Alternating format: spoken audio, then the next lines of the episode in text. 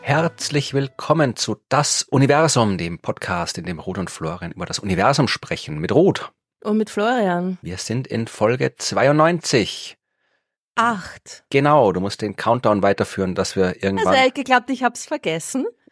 Ja, naja. Du traust mir überhaupt nichts zu, hä? Ich traue dir sehr viel zu, aber beim letzten Mal musste ich dich dran erinnern. Das stimmt, das stimmt. Ja, aber das letzte Mal ist nicht so lang her. Stimmt, Diesmal. Insofern stimmt. weiß ich's noch. Gut, also die acht haben wir geschafft. Wir brauchen noch sieben und dann gibt's die grandiose Folge 100, von der wir einfach mal behaupten, dass sie grandios wird, aber sie wird auch grandios Absolut. werden. Auch, sie wird auch live stattfinden, das können wir vielleicht auch schon mal sagen. Das haben wir vor kurzem Hm, beschlossen. Sollen wir das schon verraten? Ja, ich meine, man kann, glaube ich, noch keine Karten kaufen dafür, aber wir können es zumindest mal verraten, weil, weißt du, äh, es ist ja Weihnachten und wir müssen ja aufs, ans Geschäft denken, wenn die Leute Karten Ah. verschenken wollen und sowas. Absolut. Und Kapitalismus rot. Ja, ja, und jetzt geht Merch und überhaupt Den total. Konsum ankurbeln. Ja, seid funktionierende Mitglieder der Gesellschaft, bitte. Genau, ja. Kauft Also, Karten für unsere Show. ja, also, oder kauft sie nicht, weil es, man kann sie noch nicht Ähm, kaufen, aber ja, wir können sie zumindest ankündigen, dass es schon gibt, weil dann können die Leute sich das in ihre Terminkalender eintragen. Die Folge 100 von Das Universum wird veröffentlicht am 26. März, ja. Also das ist die normale Folge, die veröffentlicht wird und es wird zusätzlich dazu auch eine Live-Show geben. Ja, Moment, Moment, zusätzlich. Jetzt machen wir eine depperte Live-Show und jetzt müssen wir eine Folge auch noch aufnehmen. Ja, Glaubst du, wie viel Zeit ich habe?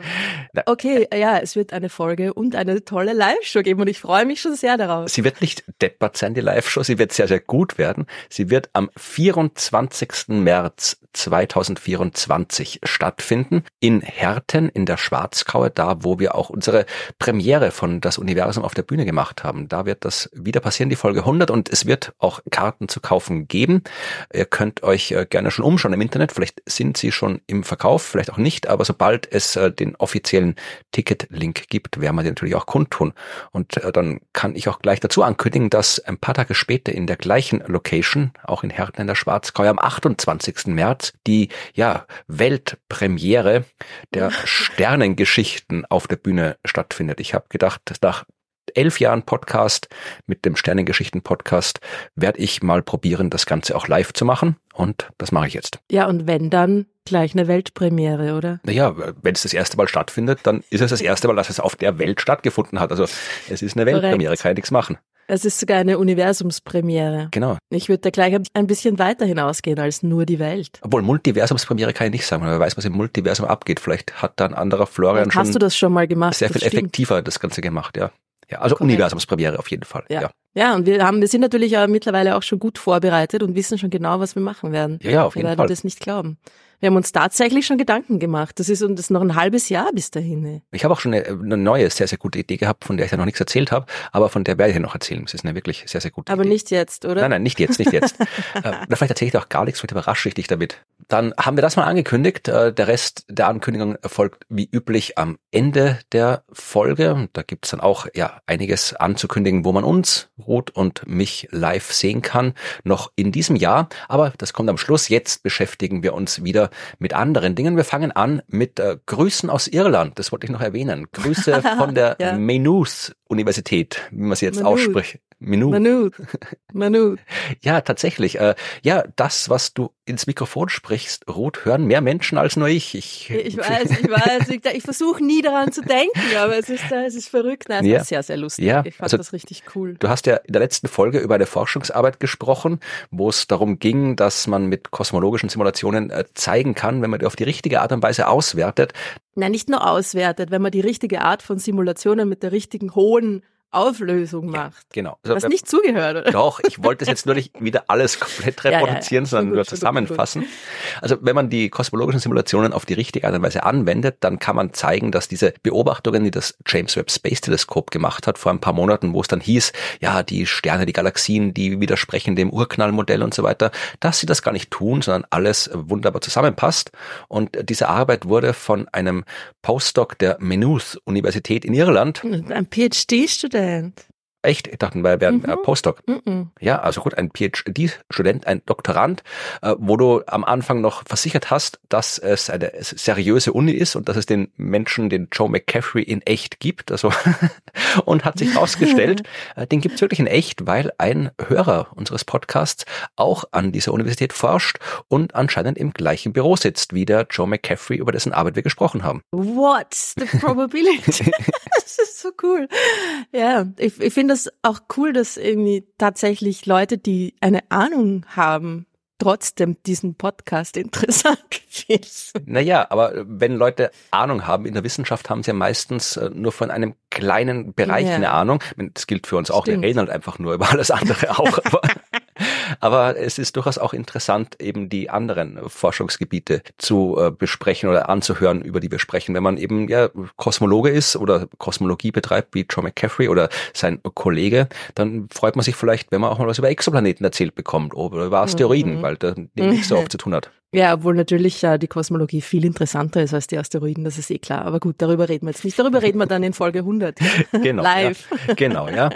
Schöne Grüße an alle in Irland, in der Menus, ich kann es eh nicht richtig aussprechen, Universität. Das ist das, das Ding, wenn du äh, ja, ein paar Jahre in England verbracht hast dann, oder in einem englischsprachigen Land, dann weißt du schon, dass es anders ausgesprochen wird. Du siehst ein Wort und weißt, das ist, das ist, das ist, das ist anders. Das ist irgendwie anders. Aber du weißt trotzdem nicht, wie man es ausspricht. Das ist irgendwie der einzige Vorteil. Also im Gelischen oder irgendwie sowas hat das eine Grundlage, habe ich mich ja, noch informiert. No, noch mal der Universität. Also das, ich könnte jetzt sagen, ich, ich kann dir nicht mal sagen, wo es herkommt. Es steht, äh, auf der Wikipedia-Seite steht, es kommt vom irischen so und so, da steht Buchstaben, aber wenn ich probiere, die vorzulesen, dann spreche ich es definitiv falsch aus. Braucht man gar nicht probieren. Ja, die Welt ist so klein. Und äh, vielleicht, vielleicht machen wir da noch mal was. Vielleicht ja, gehen wir da noch mal ein bisschen mehr ins Detail zu diesem Thema, weil es ein sehr spannendes Thema ist. Das stimmt, das ist auf jeden Fall spannend, ja. Aber wie gesagt, Grüße nach Irland und wenn ihr auch irgendwo äh, etwas erforscht, über das wir gesprochen haben, sagt uns Bescheid. Genau, auf jeden Fall. Vor allem, wenn wir keine Blödsinn gesprochen haben, das freut uns dann sehr.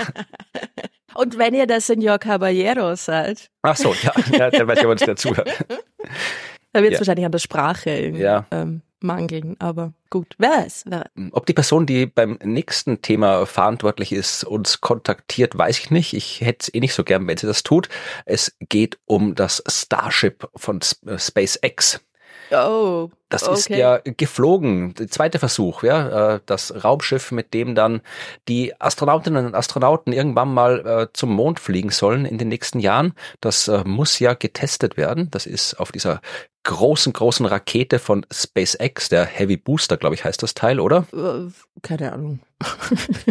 die Super Heavy, glaube ich. Ja. Super Heavy und die Super Heavy hat einen Heavy Booster, glaube ich, so sind die ja, äh, genau. Bezeichnungen. Also wir haben vermutlich auch kurz drüber gesprochen, als äh, im früher im Jahr das äh, Starship äh, das erste Mal fliegen sollte, also mit dieser Super Heavy Booster mit dem Starship drauf, das erste Mal getestet wurde. Das hat nicht lang gedauert, das ist teilweise ein paar Minuten geflogen und dann ist es äh, komplett explodiert und hat beim Start auch noch die komplette Basis, also die komplette Startinfrastruktur verbrannt, weil sie sich nicht so viel Gedanken gemacht haben, was passiert, wenn da eine große, große Rakete abhebt, wie man es tun sollte. Oder sie werden sich schon Gedanken gemacht haben, aber sie haben dann gedacht, ja, wir fliegen einfach trotzdem und dann war alles kaputt und die Rakete war kaputt und äh, es war jetzt nicht so der große Erfolg, auch wenn ja beim ersten Test vielleicht nicht mit dem großen Erfolg zu rechnen ist, aber jetzt hat man es das zweite Mal getestet und hast du es gesehen äh, live? Nein. Ich habe es äh, kurz gesehen. Ich verlinke den ganzen Film, den man sich anschauen kann, den ganzen Countdown und alles drum und den Flug. Äh, hat schon ganz nett ausgeschaut. Es hat ein bisschen besser funktioniert diesmal als beim ersten Mal. Die Rakete ist abgehoben. Alle Triebwerke, alle 33, die da dran hängen, haben auch dauerhaft äh, gefeuert. Das war ja beim ersten Mal das Problem, dass da so viele ausgefallen sind, dass die Rakete dann nicht mehr weiterfliegen konnte. Diesmal haben alle gefeuert. Es hat so lange funktioniert, sogar dass äh, die äh, beiden Raketenteile sich trennen konnten. Also der untere Teil, dieser Heavy Booster, der hat sich vom oberen Teil dem Starship, also dem Raumschiff, getrennt. Der untere Teil, der Heavy Booster, sollte ja wieder landen Das ist ja das Ding von SpaceX, dass die Raketen haben, die wieder landen können und wiederverwertet werden können. Das hat nicht funktioniert. Also dieser Booster ist explodiert. Und ähm, das Starship sollte suborbital fliegen auf bis zu 240 Kilometer Höhe, fast einmal um die Erde rum und dann vor der Küste von Hawaii wieder dem Wasser aufsetzen. Das wäre so der Plan gewesen. Hat auch nicht funktioniert. Das Starship ist bis 145 Kilometer gekommen und da dann explodiert. Also man geht davon aus, dass es eben so aus welchen Gründen auch immer, aus diversen technischen Gründen automatisch äh, detoniert ist, weil halt irgendwas nicht gepasst hat. Es ist noch ein bisschen was zu tun, bis man da Menschen einsteigen und zum Mond fliegen lassen kann. Naja, to be fair, zum Mond fliegen mhm. tun sie ja nicht mit dem Starship, sondern das ist ja nur die, das wäre die Landefähre aus dem Mondorbit hinunter auf die Oberfläche. Aber das muss ja trotzdem irgendwie zum Mond kommen, das Teil. Ja, aber mit zum Mond fliegen sie mit, mit dem SLS. Yay. Das ist aber nicht von SpaceX, das ja, ist ja das NASA-Raumschiff. Das ist schon klar, aber wenn das Starship da oben irgendwo gebraucht wird als Landefähre, da muss es da ja. hinkommen.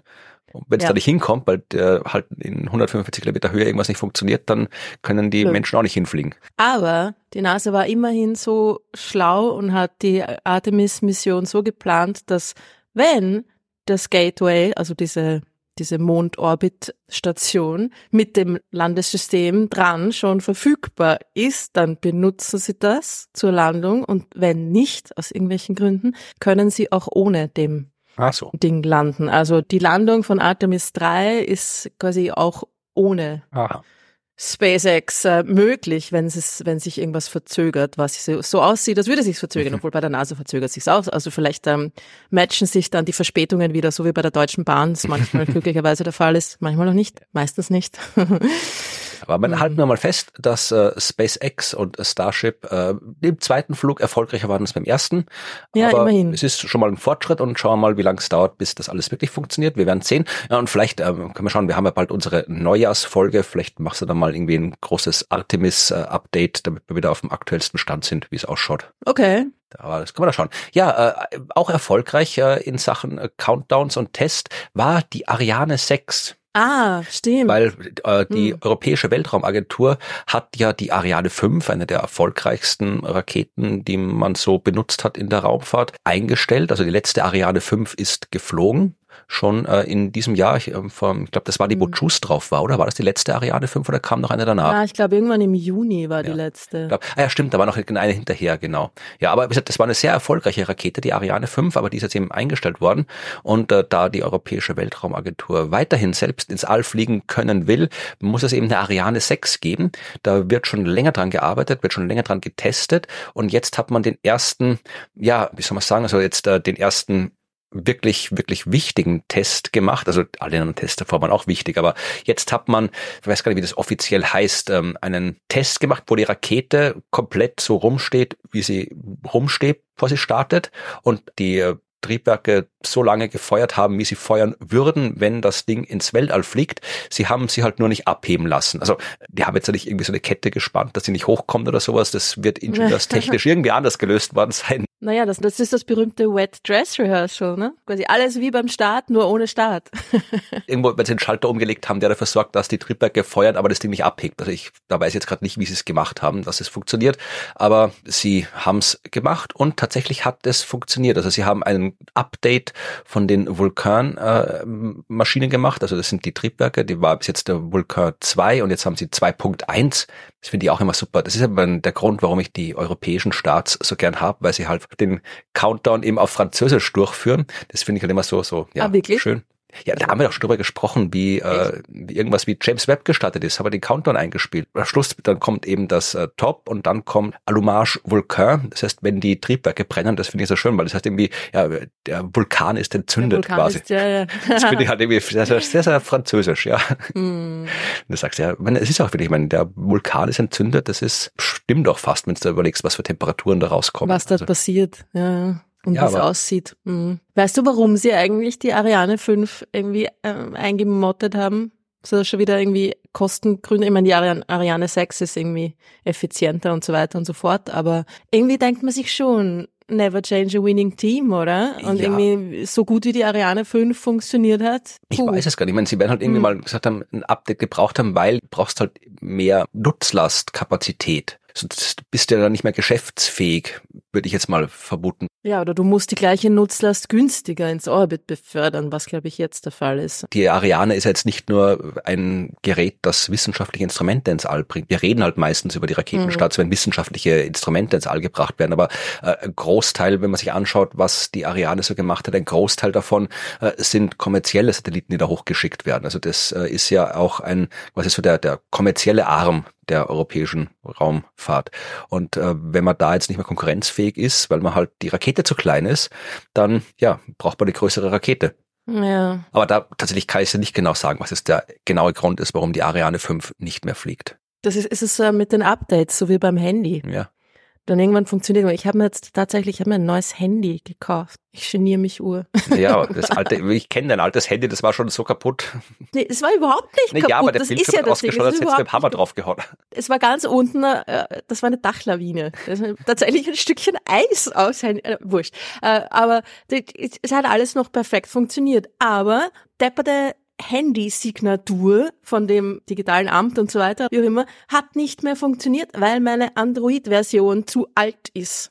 Tja. Ich finde das total gemein. Man muss sich neue Handys kaufen, weil man sich sonst nicht mehr beim Start einloggen kann.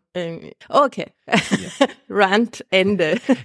Aber wie gesagt, die Ariane 6 ist auch schon etwas verzögert, aber zumindestens jetzt hat das funktioniert, was funktionieren sollte. Sie haben die so lange, die Triebwerke haben so lange durchgehalten, dass sie ins All geflogen wäre, wenn sie tatsächlich geflogen wäre. Also das hat funktioniert. Mhm. Auch da äh, kann man ein Video verlinken, ist ein bisschen unspektakulär, da passiert, glaube ich, irgendwie eineinhalb Stunden lang nix, weil halt irgendwie äh, die Countdowns wie unterbrochen worden sind und dann sieht man halt irgendwie acht Minuten lang da so ein Triebwerk vor sich hinfeuern. Aber äh, mhm. die Leute reden durch zwischendurch auch das eine oder andere andere und wen das interessiert, kann sich das. Gab es wieder ein Faultier oder nicht einmal das? Ich habe mir die eineinhalb Stunden nicht angeschaut, aber ich glaube, es ist kein Faultier aufgetaucht, da hätte man dann schon gehört drinnen. Aber ja. hm. es schaut sehr schön aus, weil es war auch in der Nacht. Also es ist quasi so der Übergang. Es hat angefangen all abends dort und dann hat man so in die Nacht übergehend gesehen. Da sieht man die beleuchtete Rakete am Startplatz stehen.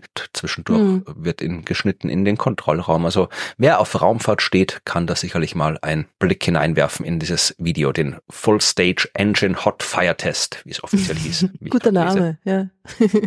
ja, das waren die Raumfahrt-Neuigkeiten, die ich gehabt habe. Und jetzt kommen zwei Geschichten, wo ich nicht genau weiß, was davon jetzt die eigentliche Hauptgeschichte sein wird. Kommt drauf an, über welche Geschichte wir länger ins Plaudern kommen. Ich habe zwei. so mache ich das auch meistens.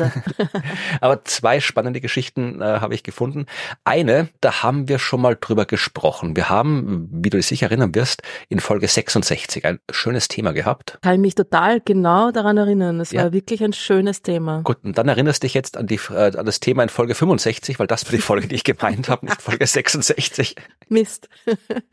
Nein, ich habe natürlich keine Ahnung. Welches Thema? Äh, in Folge 65 äh, haben wir über etwas gesprochen, was wir auch im Titel angedeutet haben. Der Titel von Folge 65 war Meteorit oder Alien-Raumschiff. Ah, oh, oh, Mur, Mur. Ja, der kommt am Rande vor, der Oh, Mur, Mur.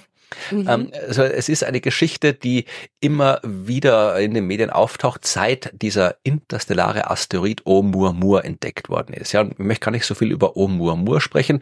Oumuamua ist eben ja vor ein paar Jahren gefunden worden und war das erste Objekt, der erste Asteroid, von dem wir wussten, dass er nicht aus unserem Sonnensystem kommt, sondern eben aus dem interstellaren Raum gekommen ist. Und äh, das hat die meisten Menschen in der Astronomie ziemlich begeistert was cool mhm. ist, dass ein Asteroid aus einem anderen Sonnensystem durch unser Sonnensystem fliegt. Das kommt durchaus häufig vor. Wir haben halt jetzt erst äh, die technischen Mittel, das auch tatsächlich nachzuweisen und zu beobachten. Und ja, jetzt äh, haben wir da mittlerweile schon zwei drüber. Es kam dann ein paar Jahre später, haben wir noch einen zweiten gefunden. Borisov hieß der. Mhm. Und ja, jetzt haben wir schon zweimal Objekte gesehen, die nicht bei uns entstanden sind, was praktisch ist, weil wie gesagt, dadurch können wir ein bisschen ja herausfinden, was anderswo passiert in Sachen Planetenentstehung und so weiter. Also der war ein cooles Ding.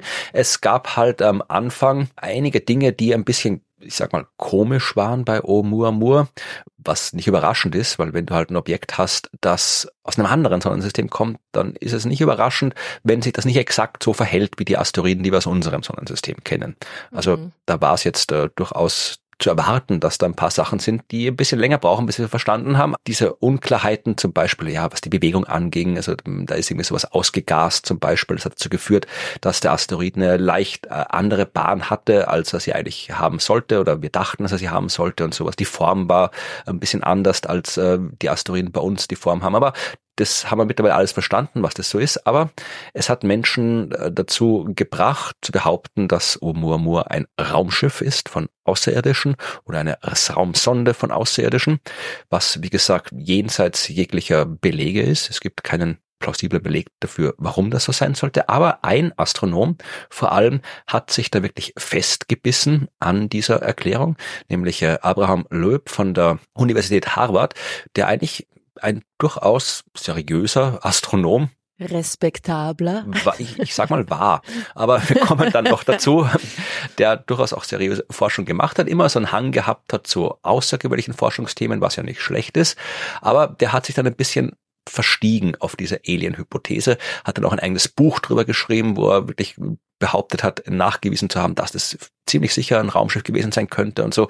Also es ist eh okay, wenn sich Menschen über sowas Gedanken machen, aber wenn man Wissenschaft betreiben will, sollte man halt dann die Realität, die Beobachtungsdaten anerkennen und nicht irgendwelche sehr unwahrscheinlichen Hypothesen aufrechterhalten, Huschen. auch wenn es keine mhm. Belege dafür gibt. Und ja, äh, Abraham Loeb hat es dann weitergemacht. Also er hat da jetzt nicht sich andere Themen gesucht, sondern hat sich dann mit anderen äh, interstellaren Objekten beschäftigt, denn es gab damals den Meteor C Neos 21418 einfach ein Meteor, also eine große Sternschnuppe am Himmel.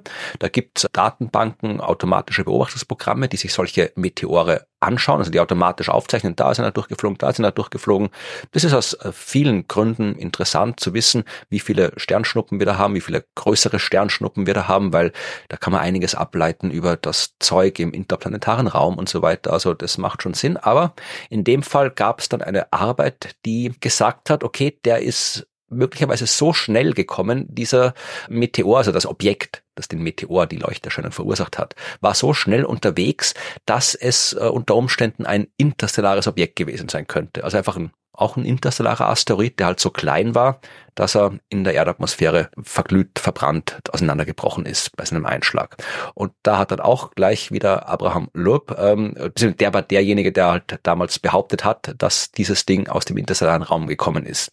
Und hat dann auch gleich, aus welchen Gründen wir behauptet, das könnte ja auch ein künstliches Objekt gewesen sein. Und dann hat er gesagt, ja, das ist ins Meer gefallen. Also wenn es Trümmer gab von dem Ding, sind sie ins Meer gefallen und der wird da jetzt hinfahren äh, und die aus dem Meer aussammeln und zu zeigen, dass es sich tatsächlich um ein interstellares Objekt handelt und äh, vielleicht auch um ein interstellares technisches Objekt, das irgendwelche Aliens gebaut haben. Mhm. Das war die Geschichte von damals. Mhm. Und ich habe damals schon festgestellt, dass es sich prinzipiell äh, durchaus um einen interstellaren Meteorit handeln könnte. Wie gesagt, wir wissen, die fliegen da rum. Wir haben ja gesagt, mit Oumuamua, mit Borisov schon welche gesehen. Also äh, wir können ja noch abschätzen, wie viele das sein. Also wir wissen, dass es da Objekte geben wird im Sonnensystem, die aus dem interstellaren Raum kommen. Die können dann eben auch als Meteor, als Feuerball in der Atmosphäre verglühen. Aber das Problem ist, man kann das nicht so genau messen. Ja, also die Daten, diese automatischen Daten, die da gesammelt werden, sind nicht genau genug, um wirklich einwandfrei sagen zu können,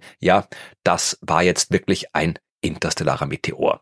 Also da gab es entsprechend andere äh, Arbeiten von anderen Leuten, die sich ausgekannt haben, die gesagt haben, ja, äh, die, die Fehlergrenzen sind so groß, das kann genauso gut der Strom aus unserem eigenen Sonnensystem gewesen sein. Und was genau müsste man da messen, außer der, der Geschwindigkeit? Gibt es da noch irgendwelche Dinge, die darauf zurückschließen lassen, dass es von draußen kommt? Messen aus Sicht äh, der Astronomie, der klassischen von der Erde aus, du schaust am Himmel, siehst einen Lichtpunkt, kannst im Wesentlichen bei einem Meteor eh einerseits nur die entsprechende Geschwindigkeit und äh, auch ein bisschen noch die Flugrichtung.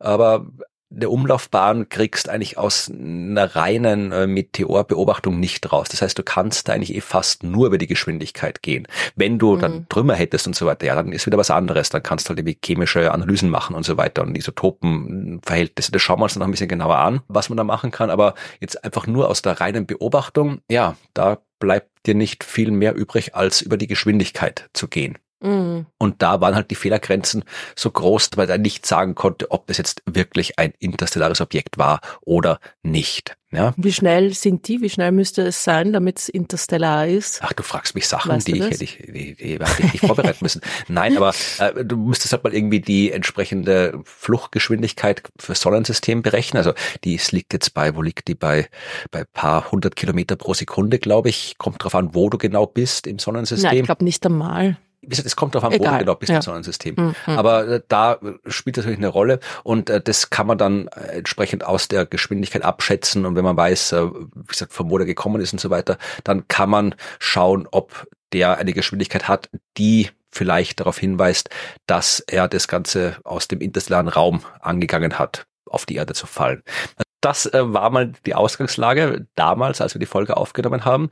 Da war ein Meteor am Himmel. Abraham Löb und seine Kollegen haben behauptet, das wäre ein interstellarer Meteor und eventuell ein Trümmerstück eines Alien-Raumschiffes. Und äh, andere Expertinnen und Experten für Meteore haben gesagt, es ist nicht unmöglich, dass es ein interstellarer Meteor ist. Die Daten sagen uns das aber nicht exakt. Die sagen eigentlich gar nichts darüber aus, ob der aus unserem Sonnensystem kommt oder nicht.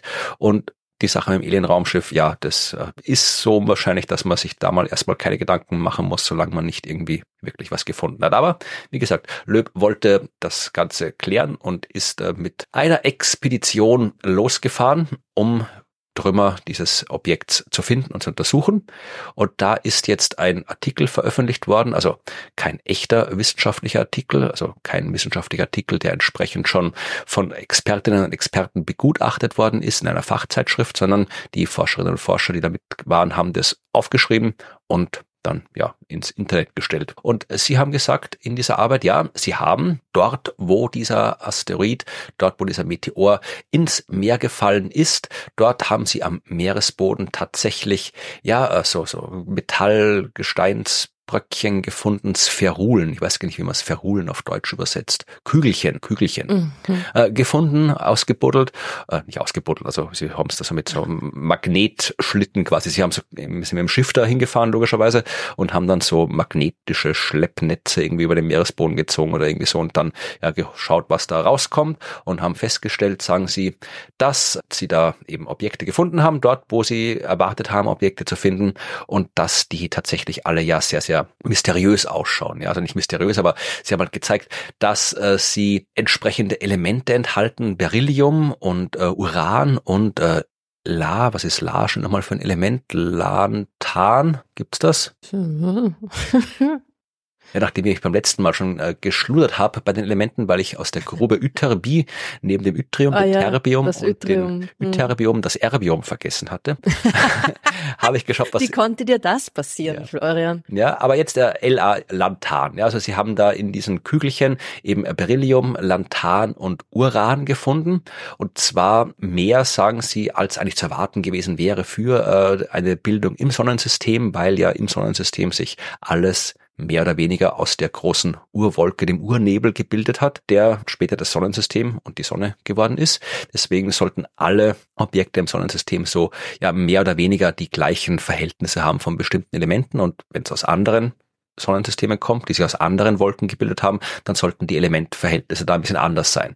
Ja, und äh, diese B-Lau, wie wir es genannt haben, nach Beryllium, Lanthan, Uran, B Lau, diese Belau-Spherulen, ja, die sind ein Hinweis darauf, dass es sich tatsächlich um außer nicht irdisches, sondern außersolares, extrasolares Material handelt, ja, und haben das geschrieben und tatsächlich auch aufgeführt in ihrem Artikel am Ende, dass sie vorschlagen, dass diese BLAU-Objekte aus äh, einem, so einem Magma-Ozean eines Planeten mit einem Eisenkern außerhalb des Sonnensystems kommen sein könnte oder von noch exotischeren Quellen und die führen sie dann aus, diese exotischeren Quellen.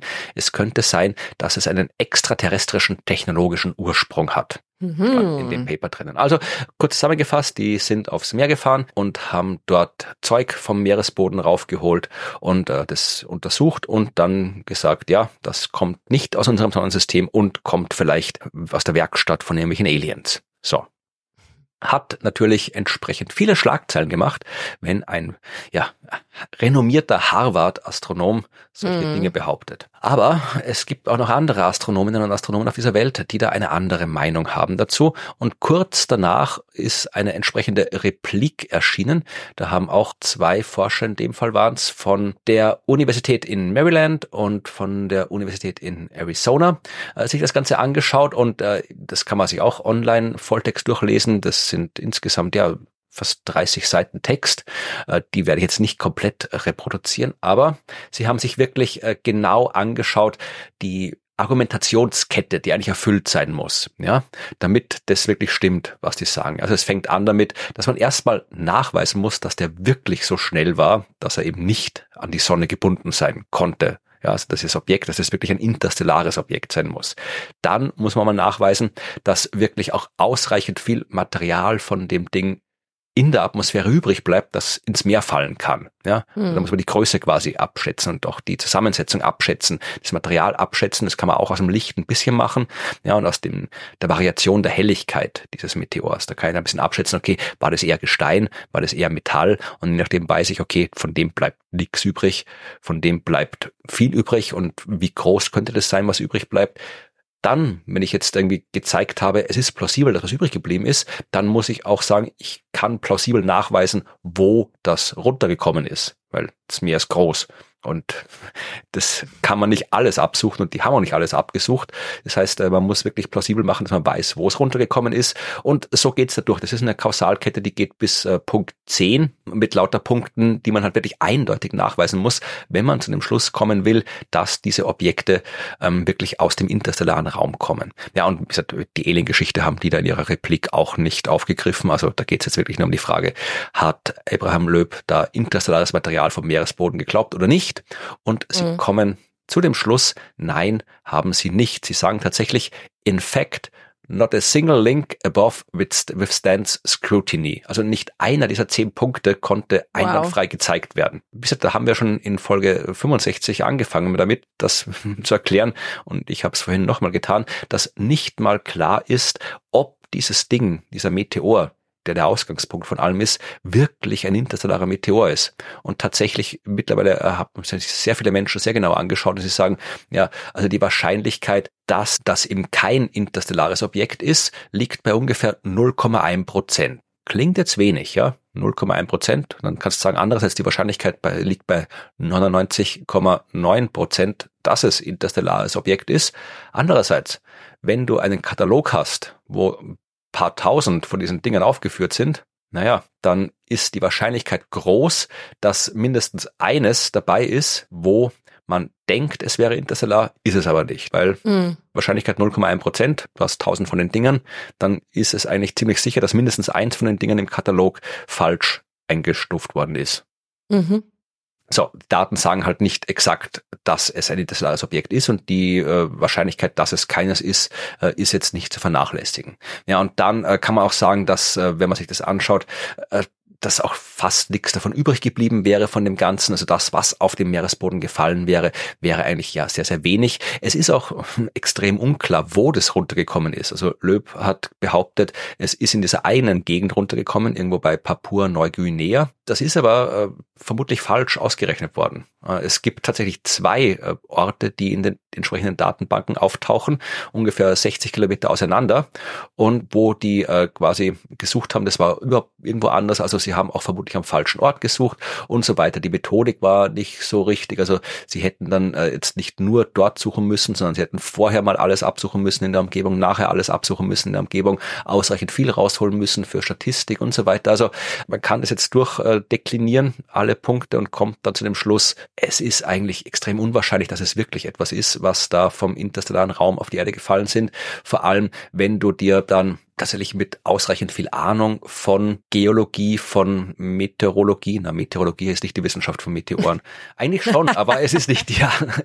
Sollte sein. Muss vielleicht Meteoronomie nennen, ja. statt Logie. Ja, na, eigentlich mein Meteor, es kommt ja wirklich davon, also Meteor ist einfach eine, eine Erscheinung am Himmel, Leuchterscheinung am Himmel. Ja. Und darum war ja Meteorologie, war ja halt alles, was da oben am Himmel sich abgespielt hat, also auch das Wetter.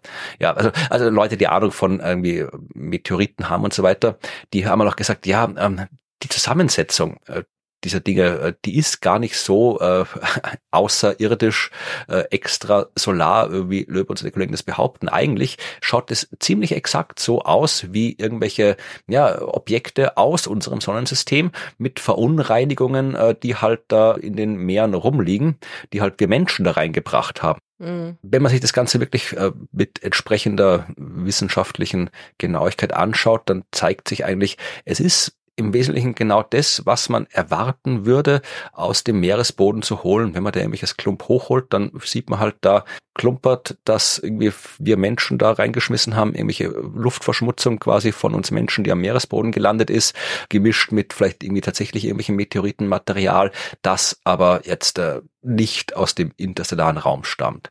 Ja, und mhm. äh, es gibt einen schönen Artikel, also es, man kann sich diese wissenschaftliche Replik äh, durchlesen, man kann sich auch einen bisschen allgemein verständlicheren Artikel durchlesen von äh, Ethan Siegel, das ist auch ein äh, Astronom, Kosmologe, der hat eben auch sehr schön all das beschrieben, was ich jetzt gerade nur stichwortartig angedeutet habe.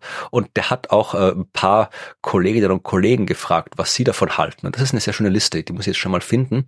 Er hat einen, das mal einen professionellen Geologen gefragt und der hat halt noch sehr, sehr ja, wissenschaftlich geantwortet. Also der sagt, der gesagt, der Löb hätte halt irgendwie überall Samples holen müssen, vorher, nachher und so weiter. Mhm. Und dass das ganze, ganze Experiment halt im Wesentlichen äh, ja ein Basic Science Fail at the Experimental Design Stage war. Also das Experiment quasi, die Probennahme war nicht gut designt. Dann ähm, gab es den Astrobiologen Caleb Scharf, der hat gesagt, ja, sie haben tatsächlich äh, Hinweise auf eine technologische Zivilisation entdeckt, aber halt die technologische Zivilisation hier auf Ist der Erde.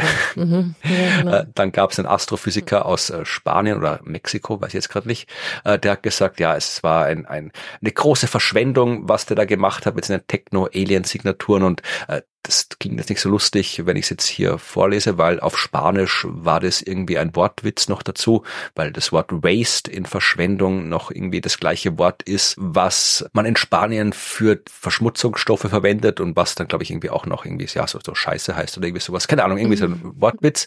Dann gab es einen anderen Astrophysiker, der hat gesagt, I feel so sorry for all the real Harvard astronomers.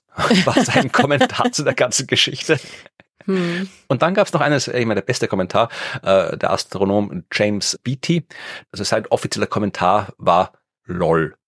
Hm. Ja, also ja, äh, Ibrahim Löb hat sich mit dem Thema und mit dieser Arbeit keinen Gefallen getan. Es war keine wissenschaftlich saubere Untersuchung, die er da gemacht hat, als er dieses Zeug vom Meeresboden raufgeholt hat. Äh, die Art und Weise der Publikation war nicht sauber. Ja, also bevor man da groß in die Medien geht mit dem Ganzen, sollte man das schon von Expertinnen und Experten offiziell begutachten lassen. Vor allem, wenn es was ist, was außerhalb vom eigenen Fachgebiet ist. Ich ja. meine, der Mann ist, äh, der ist Astronom, der hat jetzt nicht prinzipiell Ahnung davon, wie man vernünftig irgendwelche Proben zwei Kilometer vom Meeresboden glaubt und die interpretiert. Mhm. Ja, also werden auch Leute dabei gewesen sein, die davon Ahnung gehabt haben. Aber sowas, äh, vor allem wenn es dann so eine Behauptung am Ende rauskommt, ja, dann, dann muss das sehr viel strenger geprüft werden. Ich finde es auch schade für das Thema. Ja, also ja. ich finde es natürlich gut, dass man, weil es ist gut, dass man das macht. Ja. Es ist ja gut, dass da jemand rausfährt und sich dieses Ding anschaut. Wenn das jetzt irgendwie so ins, naja, pseudowissenschaftliche, was auch immer, para, bla, Ding gezogen wird, dann wird das ganze Thema ein bisschen diskreditiert. Und das ist natürlich sehr schade. Ja. Das ist wirklich das Hauptproblem daran. Also mhm. jetzt, dass irgendwie hier ein äh, seriöser Astronom, früher seriöser Astronom jetzt hier dann mit so komischer Arbeit ankommt, ist auch ein Problem. Aber es ist im Prinzip überhaupt kein Problem, sich das anzuschauen, weil wie gesagt, wir wissen, dass es interstellare Asteroiden gibt, die im Sonnensystem haben. Wir wissen, dass es interstellare Meteoriten geben wird und wir hätten wirklich sehr gerne sehr viel mehr Proben von diesen Objekten. Das heißt, wenn die jetzt dann den Weg gefunden hätten, wie man halt da aus welchen Aufzeichnungen von Meteoren rausfinden kann, wer ist interstellar, wer ist nicht, wo ist da runtergekommen, wie kann man das dann irgendwie vom Meeresboden raufholen, das wäre super, das zu machen, ja, weil wir da halt wirklich gute Proben hätten. Aber ja, wenn das dann durch solche erstens schlechte Forschung und zweitens ja total überzogen überzogene Interpretation plus die noch überzogenere mediale Rezeption dieser Interpretation. Äh, wenn das dann alles dazu mhm. führt, dass ja das Thema dann dadurch verbrannt wird, ist es für die Forschung nicht gut, weil sowas ähnliches hatten wir auch bei den extrasolaren Planeten früher, weil da hatten wir auch schon seit dem ja, späteren 19. Jahrhundert gesucht danach, wo man eigentlich technisch noch gar nicht in der Lage war, Planeten anderer Stelle zu finden. Trotzdem mhm. gab es immer wieder Leute, die gesagt haben, ja, ich habe da was gesehen und immer war es falsch. Es waren immer irgendwelche ja, optischen Täuschungen, technische Fehler, Teleskopfehler und trotzdem haben da jede Menge durchaus ja halbwegs respektable Astronomen behauptet, sie hätten da Planeten gesehen bis weit ins 20. Jahrhundert hinein. Immer, wenn Leute behauptet haben, sie hätten da was gesehen, eigentlich alle sofort gesagt haben, ja, ja schon wieder so ein Quatsch, ja, braucht man nicht mehr ernst nehmen. Und weswegen dieses ganze Feld der Exoplanetensuche vermutlich weniger schnell vorangekommen ist, als sie es eigentlich vorankommen hätten können. Mhm und die Leute auch erstens ja, zögerlich waren, sich mit dem Gebiet zu beschäftigen, weil es ja quasi diesen, diesen Freak äh, Charakter gehabt hat, weil es mhm. schwierig war, einwandfrei nachzuweisen, was man gefunden hat und so. Also äh, das ist schlecht, wenn in der Wissenschaft ein Thema so misshandelt wird. Mhm. Äh, schauen wir mal, wie sich die Geschichte noch weiterentwickelt. Vielleicht finden wir da ja noch ein paar weitere Informationen. Vielleicht äh, finden ja wirklich mal Leute was am Meeresboden weil du gesagt hast, die, die sind recht häufig. Sind die wirklich so häufig? Ich meine, das Ding fliegt durch den interstellaren Raum, da ist so viel Platz. Okay, dann fliegt es in unser Sonnensystem rein, das ist ja schon mal irgendwie der Urzufall. Und dann in unserem Sonnensystem ist nochmal urviel Platz und dann, und dann schlagt es genau auf der kleinen Erde ein, auf, diesem, auf der kleinen Felskugel. Ich meine, so viele von denen kann es ja jetzt wohl nicht geben im Vergleich zu solaren Meteoriten, sagen wir jetzt mal. Aber man kann das schon abschätzen, ja. Ich habe das auch mal gemacht oder ich habe es nicht gemacht. Ich habe es, äh, andere haben es gemacht und ich habe davon erzählt, äh, damals als Oumuamua entdeckt worden ist. Also du kannst wirklich abschätzen, erstens mal, wie die Gesamtpopulation der interstellaren Asteroiden ist, weil du weißt ja, wie die interstellar werden. Die entstehen ja nicht dort, ja, sondern die entstehen, weil Asteroiden immer entstehen, wenn Sterne entstanden sind. Das ist ja das Baumaterial das um den Stern rumfliegt, das, was aus dem ganzen Staub und Gas entsteht, was übrig bleibt bei der Sternentstehung und aus dem Brocken entstehen dann die Planeten und ein bisschen was bleibt immer übrig und ein bisschen was wird während der chaotischen Phase der Planetenentstehung halt aus dem ganzen System rausgeworfen. Und das landet dann im interstellaren Raum. Und das kann man zumindest abschätzen, ja, wie viel Objekte bei der Entstehung eines Planetensystems rausgeschmissen werden. Mhm. Äh, das kann man abschätzen, das haben Leute gemacht und dann kommt man auf 200 Quadrillionen. Ja, so jetzt in, in der eine Zahl mit 26 Nullen in der Milchstraße. Also das ist jetzt quasi all, in der Milchstraße fliegen zwischen den Sternen ungefähr 200 Quadrillionen Asteroiden, Kometen herum ja, interstellare Geil. Objekte. Also das sagt uns auch nichts, äh, wie häufig die dann sind äh, im Sonnensystem, aber du kannst halt wirklich abschätzen, ja, äh, wie oft trifft jetzt eins von diesen 200 Quadrillionen Dingern auf Sonnensystem, wie viele kann man mit den Teleskopen, die wir haben, entdecken und so weiter. Und das hat man damals gemacht, als Oumuamua entdeckt worden ist. Und man kommt auf das Ergebnis, dass man circa ein Objekt alle fünf Jahre finden kann. Wenn man jetzt äh, ein Teleskop wie dieses äh, Penn Stars Teleskop hat, das die Grundlage war. Also Penn Stars ist so ein ja, ja, großes Durchmusterungsteleskop. Und es war wirklich so, dass dieses Teleskop 2012 ungefähr gestartet ist und 2017, fünf Jahre später, hat man Oumuamua entdeckt. Also wir haben quasi in diesen fünf Jahren genau den einen entdeckt, von dem wir erwartet haben, dass wir ihn entdecken. Mhm, mh, cool. Also es sind jetzt nicht viele, wie gesagt. Also von den äh, einer in fünf Jahren, der quasi tatsächlich in unserem Sonnensystem schon sich befindet. Ja, alle fünf Jahre kommt einer, den wir mit der aktuellen Technik entdecken können. Es kommen okay. mehr, aber die können wir halt dann nicht entdecken, weil die ja, zu klein ja, sind und so weiter. Das sind dann eben vielleicht irgendwelche, die wir dann nur kurz als Meteor sehen oder sowas. Mhm. Es sind jetzt nicht viele logischerweise, aber als auch nicht so wenig, dass man sagen kann, okay, da braucht man gar nicht schauen danach. Verstehe. Sehr interessant. Ja, also ja, schauen wir mal, was da entdeckt wird. Wir werden das hm. aufmerksam verfolgen. Ja, na und hoffentlich ist das Thema jetzt nicht irgendwie ein bisschen ähm, beschädigt. Naja, es kommt davon. Ich glaube, bitte. hoffentlich trauen sich dann die, die wirklich renommierten Astronomen. Renommiert ist ein blödes Wort, weil ja Leute, die renommiert sind, ist, da ist meistens irgendwas äh, faul. ja.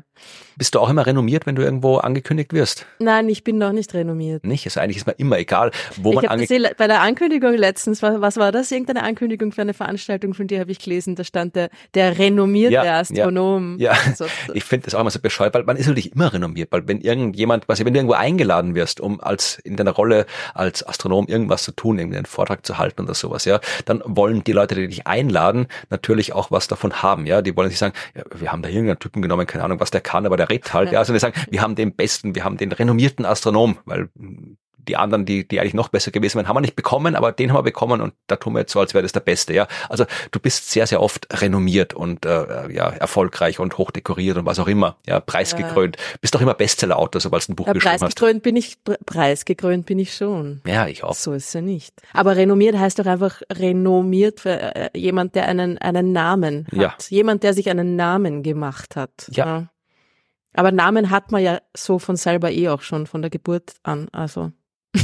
Sorry, ich rede schon wieder nur Blödsinn. Nein, nee, aber das heißt, ich bin auch immer sehr, sehr skeptisch bei dem Wort renommiert, weil eh, das sagt halt Es klingt so aus. nach etwas, genau, da hat man ein Adjektiv gebraucht und es ist einem gerade nichts Besseres eingefallen, oder? Ja, es sagt halt nichts aus. Also es gibt Ja. halt keine Kriterien, was renommiert heißt. Also Es alle. hat keinen Informationsgehalt Ja. in Wirklichkeit. Leute, lasst euch bessere Adjektive einfallen für Genau. eure Speaker. Obwohl Ja. Speaker ist ja das schon das nächste Wort, oder? Wo ich kriege krieg ich schon Gänsehaut. Stellt sich mir alles auf. Egal.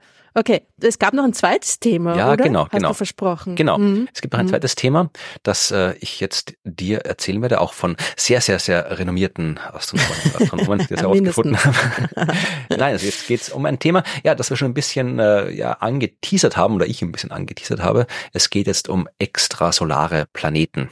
Äh, Und zwar um Forschung, die unter anderem an der Universitätssternwarte der Universität Wien durchgeführt worden ist. Ja, der Alma Mater der beiden renommierten Astronomen Florian Freistetter und die sprechen. Ja, also Forschung, internationale Forschung mit Beteiligung der Uni Wien, der Sternwarte, wo wir beide studiert haben. Es geht um äh, Forschung mit dem James Webb Weltraumteleskop. Es geht um einen extrasolaren Planeten, der untersucht wurde und einen extrasolaren Planeten, der ja anders ist als äh, die Planeten, die man bisher untersucht hat. Ein Planet, wo man Dinge bestätigt hat, die man bisher nur vermutet hat und ein Planet, äh, der sich mit seiner Beschreibung sehr gut für mediale Schlagzeilen eignet, weswegen er auch jede Menge mediale Schlagzeilen gemacht hat. Du hast in der letzten Folge, Ruth, gesprochen über flauschige dunkle Materie. Mhm. Jetzt geht's um einen flauschigen Planeten. Sind das die, ist das das Puffy? Ist das die, sind das die Puffy Planets? Ist das das? es geht einfach nur um einen speziellen flauschigen Planeten. Aber das sind ja flauschig. Aber das sind, das sind doch die, Moment mal, das sind doch die, die eine sehr geringe Dichte haben, weil sie so nah an ihrem Stern dran sind und deswegen so heiß sind, dass sie so aufgepufft sind. gell? Ja. Sind das die? Das, das sind diese Puffy Planets, ja. Ob Ja. der jetzt, von dem ich erzählen werde, auch einer davon ist, weiß ich jetzt gerade gar nicht. Aber er ist auf jeden Fall flauschig. Also es geht um den Planeten mit der Bezeichnung WASP 107b. Ja, oder Mhm. als P, die äh, Wide Area Super, ich weiß gar nicht, was das ich habe schon wieder vergessen, Sub Wide Angle Search for Planets, so heißt das WASP. Ja, ist auch so ein Teleskop, das den Himmel durchmustert hat, diverse Sterne angeschaut hat und äh, hat dabei entsprechende Planeten gefunden, die ja dann durchnummeriert worden sind. Und das war jetzt hier der Planet beim Stern WASP 107. Da wurde ein Planet gefunden. Schon im Jahr 2017 hat man den Planeten gefunden, aber halt dann immer wieder hingeschaut. Dieser Planet, der ist ein Exoplanet, klar, ein Planet, der einen anderen Stern umkreist, ein gasförmiger Exoplanet, also kein erdähnlicher Planet, sondern wirklich eben sowas wie ja, Jupiter, Saturn. Äh, dieser Stern ist 200 Lichtjahre weit weg von uns. Wer ihn gerne anschauen möchte, in Sternbild Jungfrau, aber man wird dazu vermutlich ein größeres Teleskop brauchen, um den zu sehen. Mhm. Der Stern selbst ist ungefähr sonnenähnlich vom K-Typ, also nicht bisschen kühler als unsere Sonne, bisschen kleiner als unsere Sonne, hat ungefähr 0,7 Sonnenmassen, 0,7 Sonnenradien, aber ja, könnte noch so als sonnenähnlicher Stern durchgehen, wenn es dann einen erdähnlichen Planeten gäbe, im passenden Abstand, könnte es mit Leben passen, aber über Leben reden wir heute nicht. Ja, das Alien-Thema haben wir durch. Das Interessante ist, der Planet selbst, der Planet hat ungefähr den Radius des Jupiter. Ja, also so groß wie Jupiter, aber 1,8 mal die Masse des Neptun, was weniger ist als erwartet. Ja, also der Jupiter hat ungefähr 18 Neptunmassen, ja. wenn ich mich mhm. dran erinnere, richtig. Also 18 Neptunmassen hat der Jupiter. Der Planet ist so groß wie der Jupiter, hat aber nur ein Zehntel der Masse, also nur 1,8 Neptunmassen. Was mhm. heißt, er hat eine geringe Dichte. Er ist sehr fluffig, sehr flauschig. Ja. Er ist auch tatsächlich dem Stern sehr nahe. Äh, die große Halbachse, also der mittlere Abstand zum Stern beträgt nur 0,06 astronomische Einheiten. Ja, zum Vergleich der Merkur bei uns ist 0,4 astronomische Einheiten weit weg und für eine Runde um den Stern braucht er 5,7 Tage. Also ist das doch genau so ein Planet, so ein Wahrscheinlich, Hot, ja. Hot Jupiter. Ja. Aber, aber flauschig, wirklich, ist das wirklich die Übersetzung? Nein, die, das ist das, was die äh, Forscherinnen und Forscher geschrieben haben in ihrer Pressemitteilung, weswegen überall in allen Schlagzeilen flauschig vorgekommen ist. Und deswegen rede ich auch von flauschig. Die offizielle Pressemitteilung der Uni Wien lautet, flauschiger Exoplanet, James Webb Weltraumteleskop ermöglicht Blick in eine exotische fremde Welt. Hm.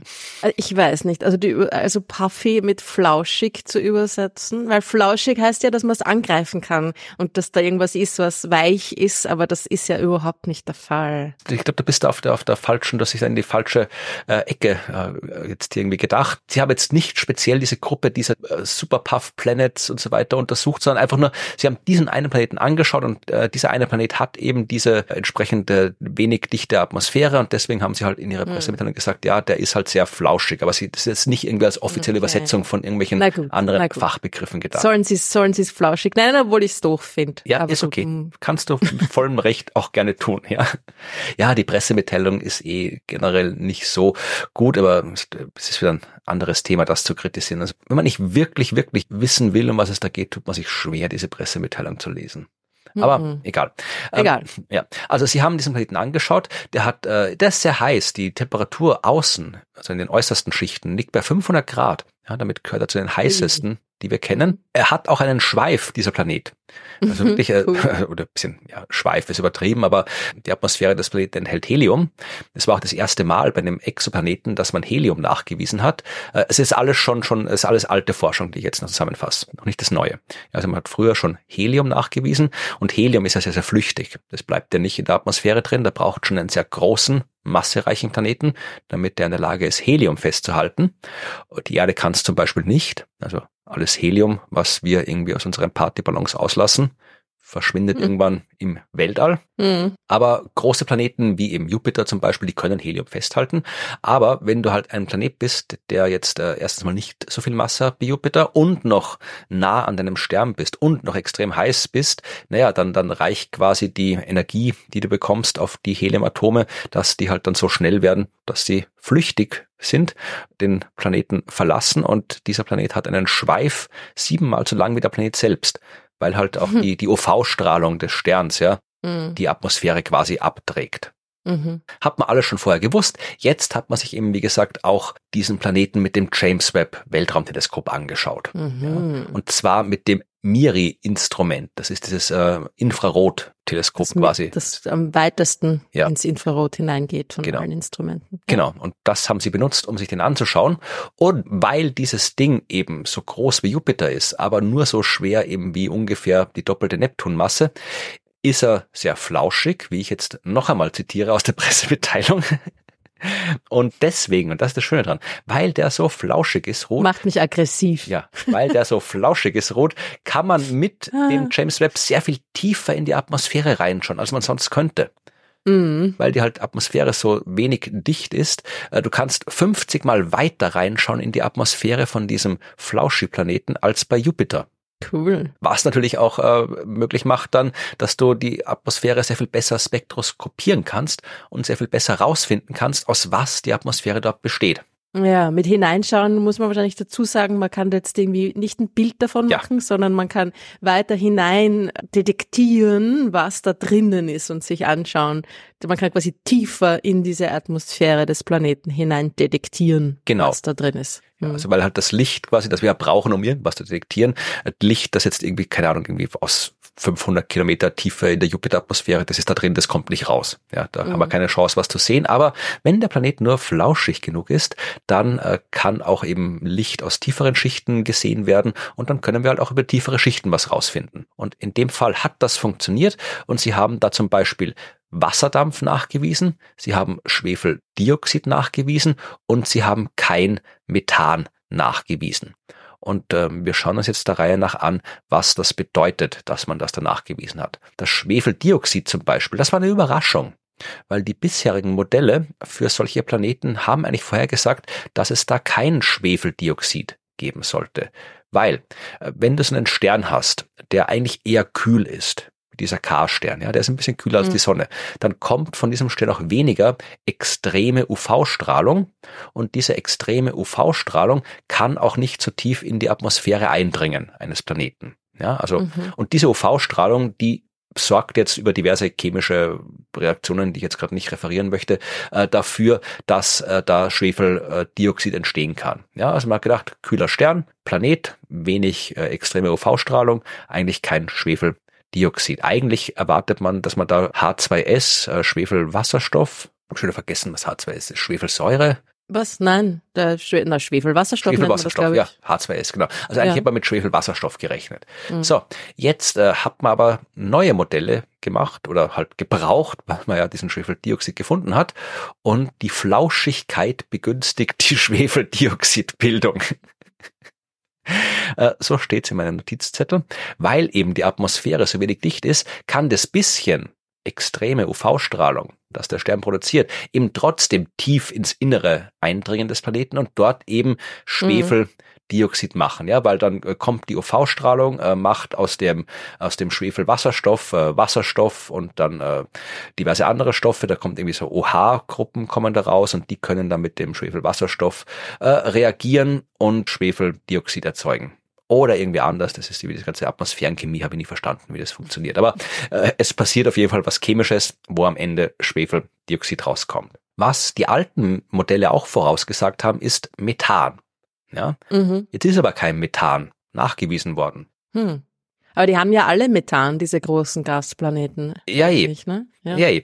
Sie gehen jetzt davon aus, dass das Methan vielleicht eben verdeckt ist durch höher liegende, darüber liegende Wolkendecken. Ja? Du kannst ja nicht beliebig tief mhm. reinschauen in den Planeten, mhm. auch bei den Flauschigen mhm. nicht. Und Methan äh, wird, wenn es hoch oben ist in der Atmosphäre, ja, dann wird das zerstört von der energiereichen Strahlung des Sterns. Das heißt, es kann durchaus sein, dass Methan weit innen ist und dass da irgendwelche Wolken darüber liegen, die das eben nicht sichtbar machen. Mhm. Aber das eigentlich Spannende sind eben die Wolken, die man gefunden hat, ja.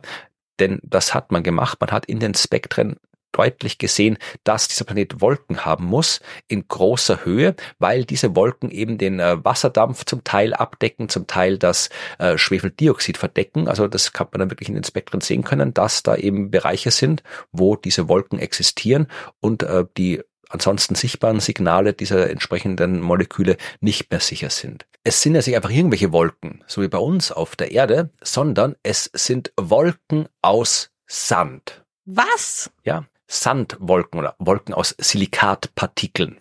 Ah. Und die hat man tatsächlich schon vorhergesagt, solche Silikatwolken in der Atmosphäre vom Planeten, die eben diese, diese Eigenschaften haben und die auch stark angestrahlt werden von ihrem Stern, weil sie so nahe sind. Im Jahr 2000 hat man die schon vorhergesagt, aber jetzt hat man es erstmals nachgewiesen.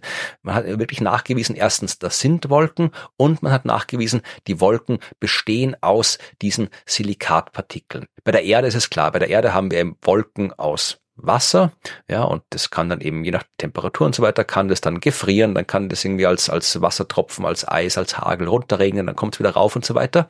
Wenn du einen Gasplanet hast, wo du Temperaturen um ungefähr 1000 Grad hast, dann können quasi dort so, ja, Silikatpartikel ausfrieren, haben sie es genannt, und mhm. Wolken bilden. Diese Sandwolken, die können dann auch wirklich abregnen, wenn man so will. Ja, also diese Sandwolken können Sand regen, regnen und äh, der Sand kann dann quasi, so wie wir einen Wasserkreislauf haben, kann es dann einen Sandkreislauf, einen Silikatkreislauf geben. Ich zitiere jetzt einen der beteiligten Krass. Forscher aus der Pressemitteilung, da steht, die Tatsache, dass wir diese Sandwolken hoch oben in der Atmosphäre sehen, muss bedeuten, dass die Sandregentropfen in tieferen, sehr heißen Schichten verdampfen und der dabei entstehende Silikatdampf effizient wieder nach oben transportiert wird, wo er sich erneut zu Silikatwolken verdichtet.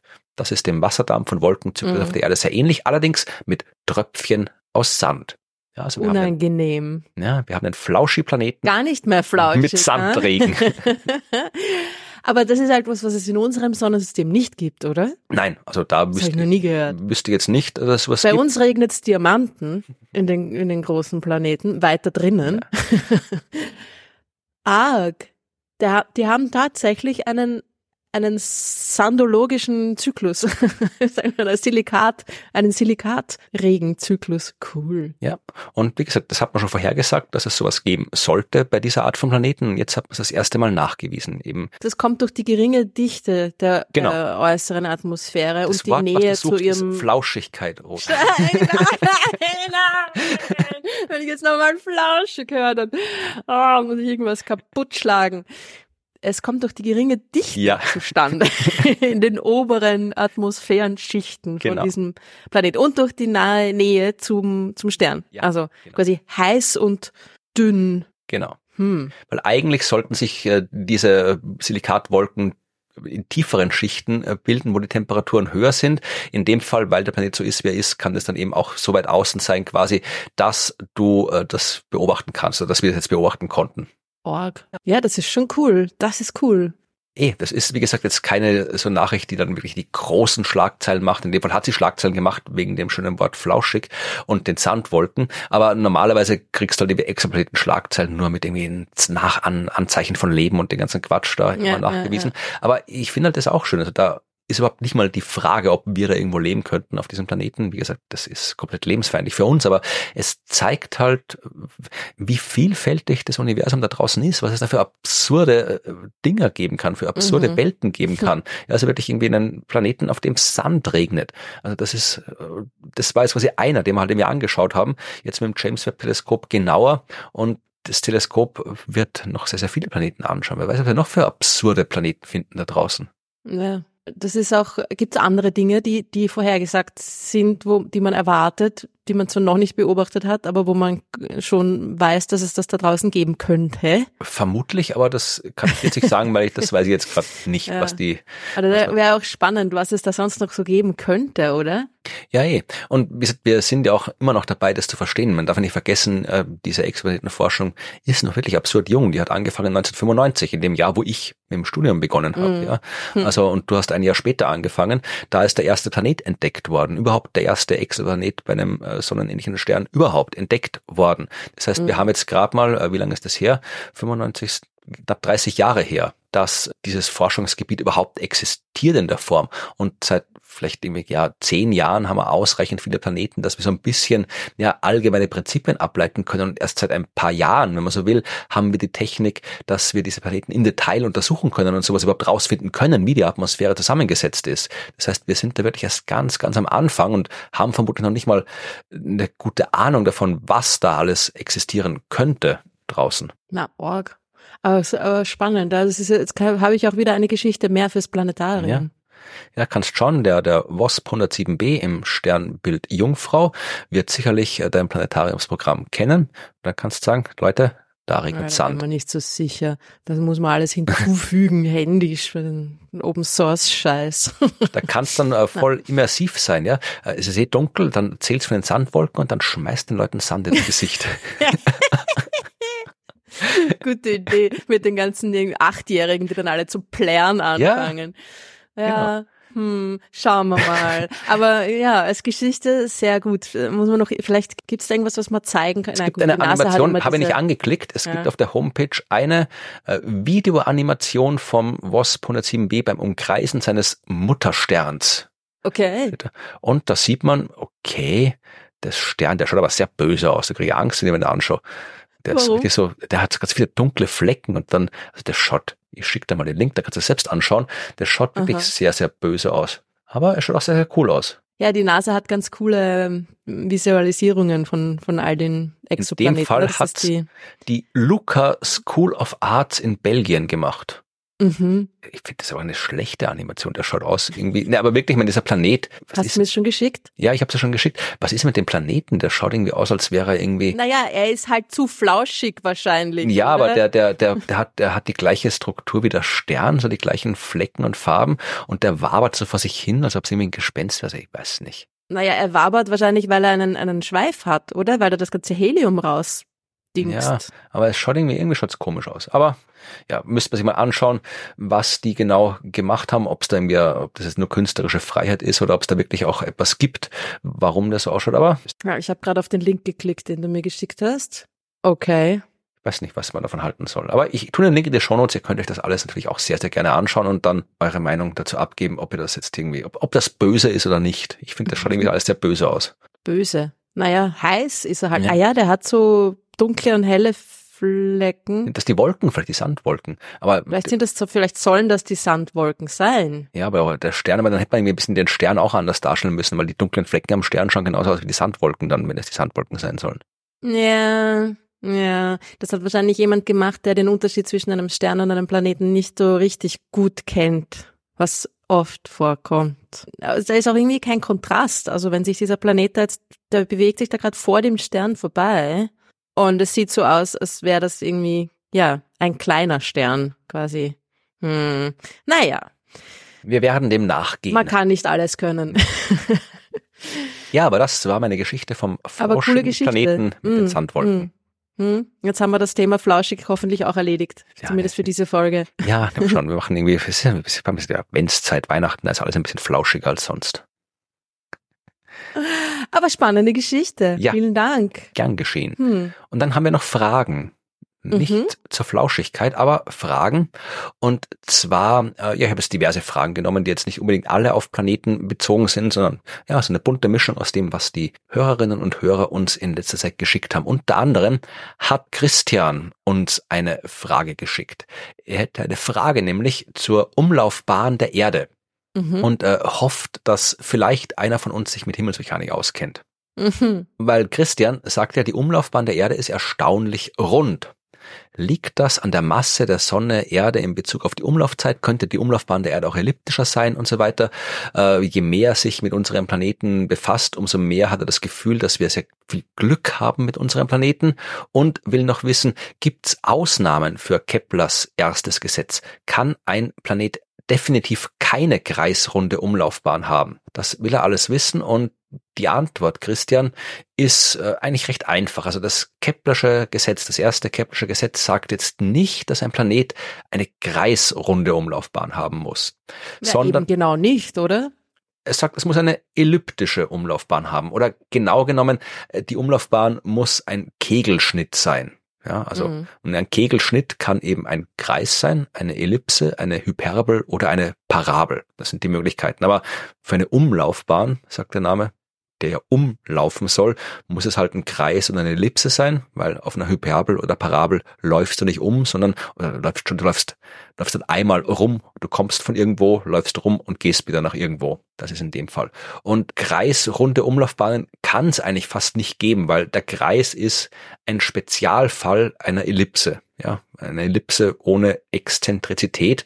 Und es ist extrem unwahrscheinlich, dass ein Himmelskörper zufällig gerade eine kreisrunde Umlaufbahn bekommt und die auch behält. Also man kann das schon hinkriegen, wenn wir nur einen Stern hätten und einen anderen Himmelskörper und überhaupt keine, keinerlei externe Störungen und dann zufällig die eine kreisrunde Umlaufbahn haben, dann bleibt es auch. Aber ja, ansonsten hat jeder Planet immer eine elliptische Umlaufbahn, die mehr oder weniger kreisförmig ist. Und das hängt eben tatsächlich von den Störungen ab, die es so gibt. Es liegt jetzt nicht nur an der Masse der Sonne, der Erde und so weiter, dass äh, die Bahn der Erde so ist, wie sie ist, sondern auch von der Art und Weise, wie die Erde entstanden ist, von der Art und Weise, wie die Störungen der anderen Planeten gewirkt haben und jetzt noch wirken, weil die Exzentrizität, ja, also die, das Ausmaß des Nicht-Kreisseins, wenn man so will, das ändert sich ja im Laufe der Zeit. Das ist ja alles nicht fix, wabert ja so. Also wenn du dir die Umlaufbahn der Erde im Zeitraffer anschauen würdest über die paar Milliarden Jahre,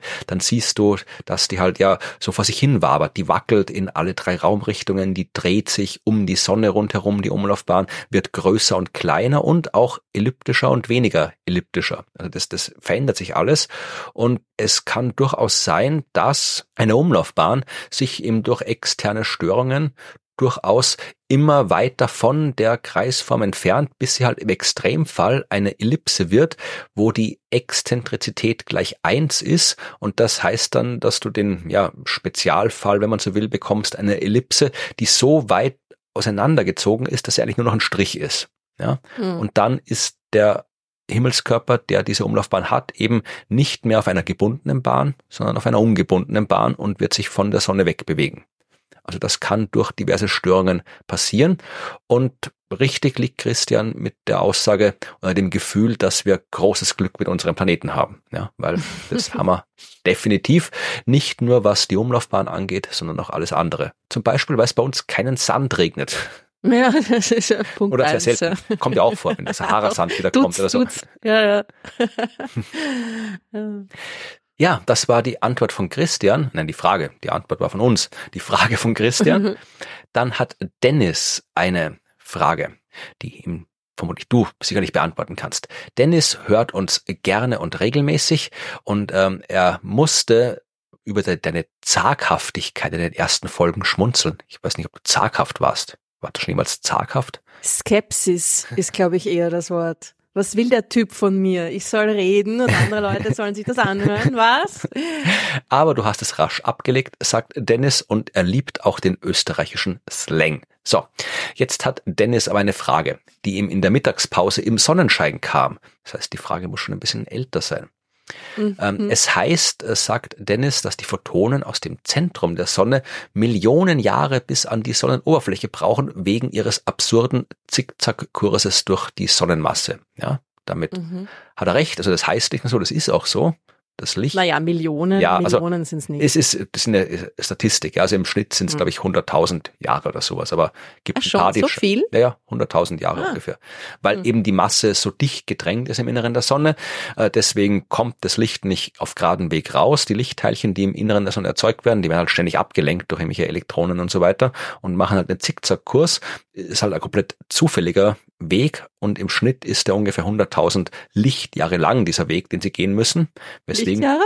Naja, wenn sie 100.000 Jahre rausbrauchen, ist Licht so. 100.000 Lichtjahre unterwegs gewesen, distanzmäßig. Ach so, lang im Sinne ja. von Distanz, nicht ja. Zeit. Okay. Genau. Ja, ja, also wenn ja, du den, verstanden. Normalerweise brauchst du aus dem Inneren der Sonne ungefähr 700.000 äh, Kilometer auf direktem Weg. Mhm. Das heißt, dann wäre das Licht halt auch entsprechend schnell draußen. Das wäre halt auch in mhm. keine Sekunden äh, paar Sekunden, zwei Sekunden oder sowas muss das sein ungefähr, ja, mhm. raus gewesen. Aber weil eben das Licht nicht den direkten Weg nimmt, sondern eben diesen absurden Zickzackkurs nimmt und dieser Zickzackkurs im Schnitt 100.000 Lichtjahre lang ist, braucht es im Schnitt 100.000 Jahre, bis es draußen ist. Und es wird halt auch irgendwie Teilchen geben, die halt vielleicht eine Million Jahre brauchen, wenn sie gerade großes Pech haben bei ihrem Zickzackkurs. So, das war also nicht, was Dennis wissen wollte. Das war jetzt nur die Einleitung. Er wollte wissen, ah, okay. ähm, wie man sich das vorstellen kann, wenn ein Stern entsteht. Ja, weil es gibt ja einen Punkt, wo die Sonne noch nicht leuchtet, wo es einfach eine kollabierende Gaswolke ist. Und irgendwann gibt es einen Punkt, wo die Kernfusion eingesetzt hat in echt und dann wird da Energie erzeugt. Und er fragt, wie kann man sich das vorstellen? Weil da dauert es ja dann, wenn das Licht so lange braucht, bis es rauskommt aus dem Kern, ja, dann wird da anscheinend schon Licht produziert und das ist aber auch nicht rausgekommen. Ja? Äh, wie darf man sich das vorstellen? Es bleibt dunkel und dunkel und dunkel und dann knipst jemand schlagartig das Licht an oder geht das schleichend vonstatten?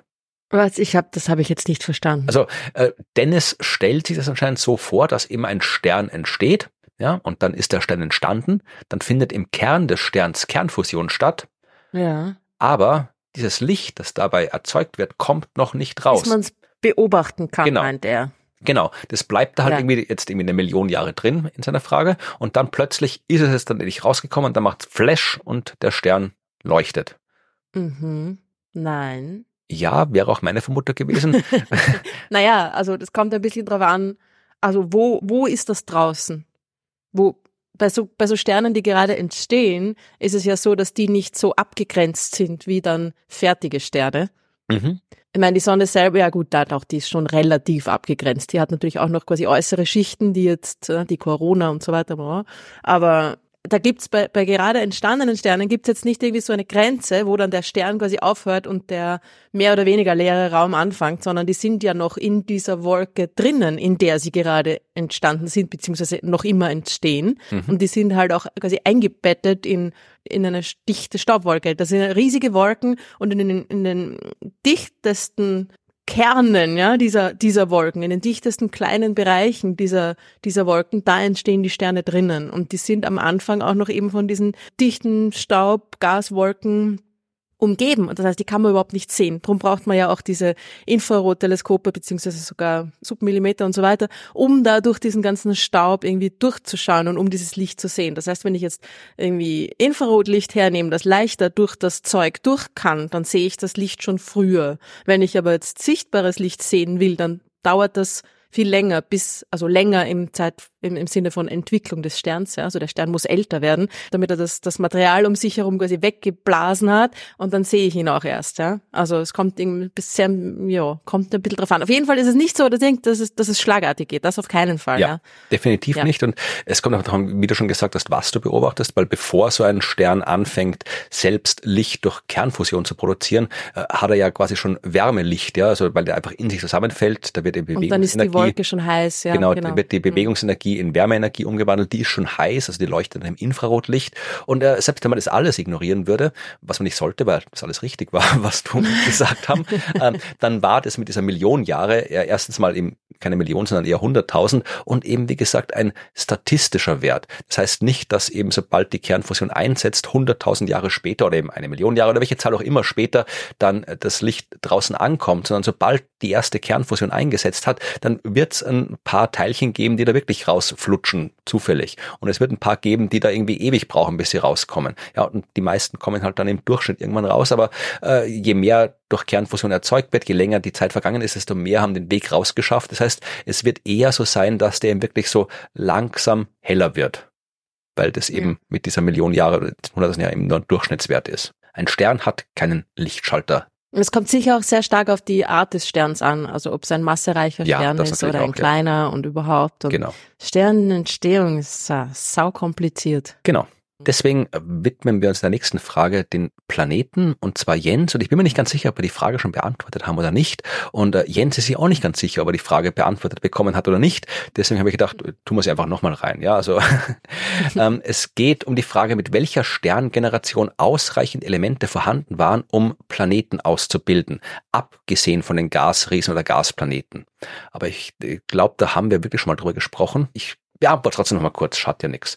Also mhm. wir wissen, nach dem Urknall gab es Wasserstoff und Helium und sonst nix. Das heißt, die allerersten Sterne konnten nur aus Wasserstoff und Helium bestehen und Planeten konnte es nicht geben, abgesehen von vielleicht irgendwelchen komischen Planeten, die nur aus Wasserstoff und Helium bestehen. Weiß ich gar nicht, ob solche Klassen irgendwo mal postuliert worden sind, so frühe Planeten, die nur aus Wasserstoff und Helium bestehen, keine Ahnung.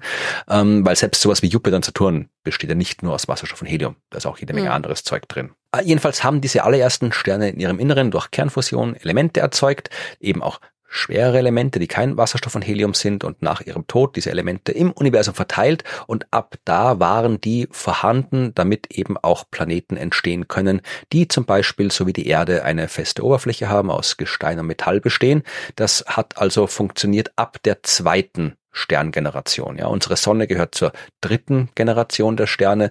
Die haben noch mehr Material für solche Bauvorhaben zur Verfügung, aber ab der zweiten war es möglich, ist die Antwort, die wir vermutlich schon mal gegeben haben.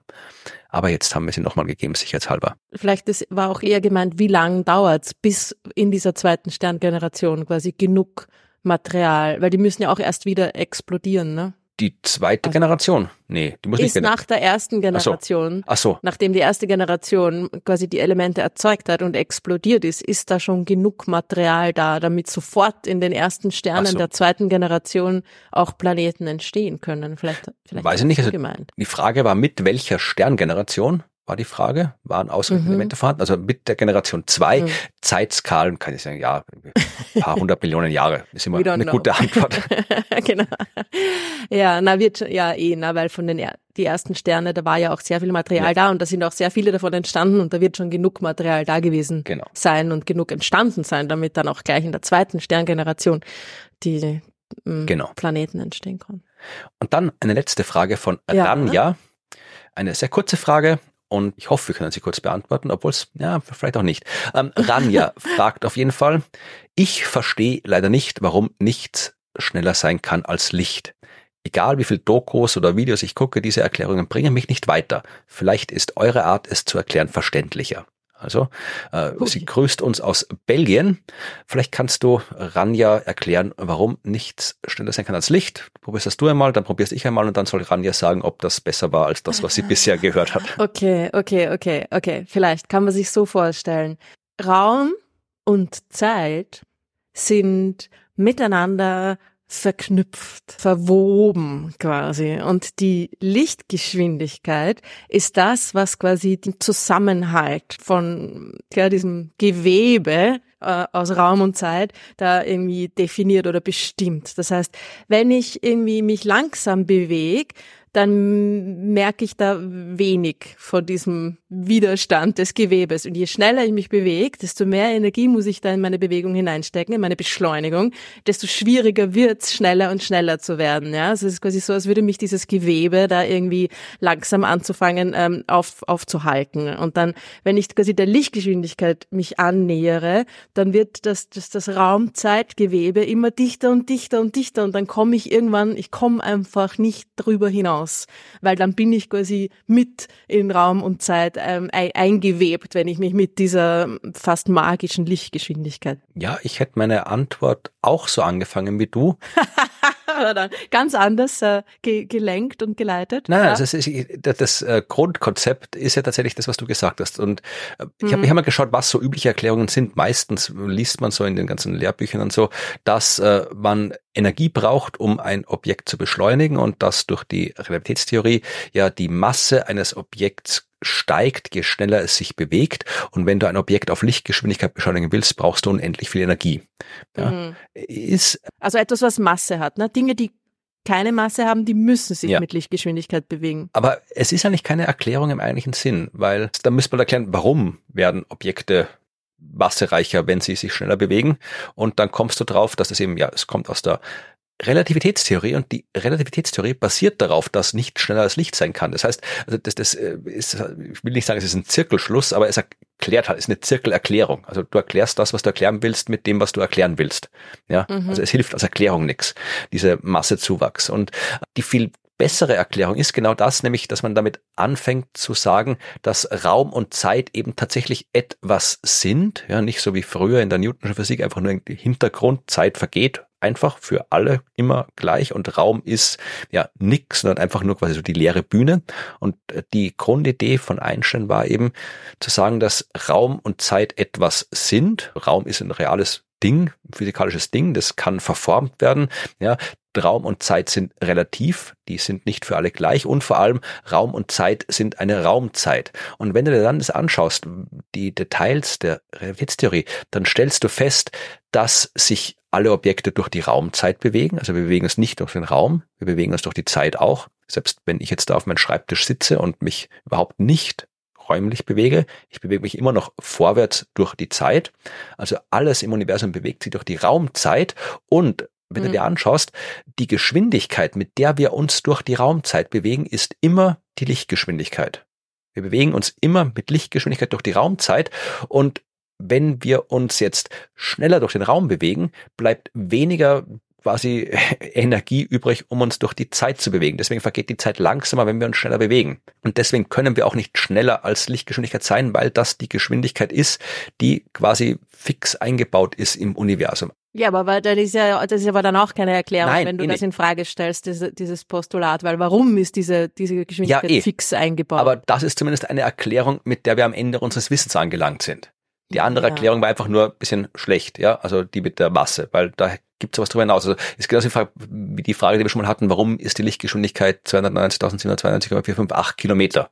Ist halt so. Ja, ist halt gerade die Zahl, die es halt hat. Ja, na, weil Meter und Sekunde auf ja, eine bestimmte auch, Art und Weise definiert sind, dass halt diese Zahl dabei rauskommt. Ja, aber warum, also auch wenn du sagst, irgendwie bewegen, wir bewegen uns immer mit Lichtgeschwindigkeit durch die Raumzeit. Ist das nicht ein bisschen, das ist ja jetzt, jetzt auch ein bisschen verwirrend, weil ich weiß, was du meinst, aber das ist uns quasi unser Bewegungsbudget in Raum und Zeit, ist die Lichtgeschwindigkeit. Genau, also wenn wir. Aber du kannst nicht sagen, wir bewegen uns immer mit Lichtgeschwindigkeit durch die Raumzeit, weil dann würden Leute sagen, hey, Moment mal, ich bin doch kein Photon, oder? Äh, das Photon bewegt sich mit Lichtgeschwindigkeit durch den Raum und hat keine Masse. Wenn du das, diese Minkowski-Diagramme hm. anschaust hm. und so weiter, das führt jetzt zu weit hier für, für diese, das ist nicht so, die Art so viel der, zur einfachen Erklärung, ist, oder? Ja, das ist nicht das, was Randy sich erwartet hat, aber das ist halt schon, dass du, ich habe immer den Vergleich mit, wenn du jetzt mit dem Fahrrad zum Beispiel durch die Gegend fährst, ja, dann kannst du quasi äh, geradeaus direkt nach Norden fahren ja, oder du biegst ein bisschen so nach Nordwesten ab, ja,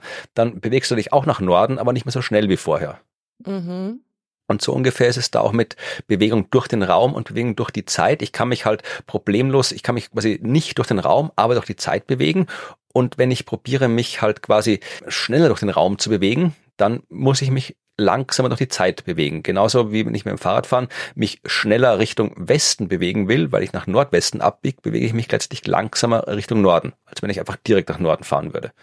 Mhm ich kann quasi jetzt irgendwie das, das Beste, was ich tun kann, ist halt quasi alles, alles, meine ganze Energie dafür aufzuwenden, eben so schnell wie möglich durch den Raum mich zu bewegen und dann bleibt halt nichts mehr übrig für die Bewegung durch die Zeit.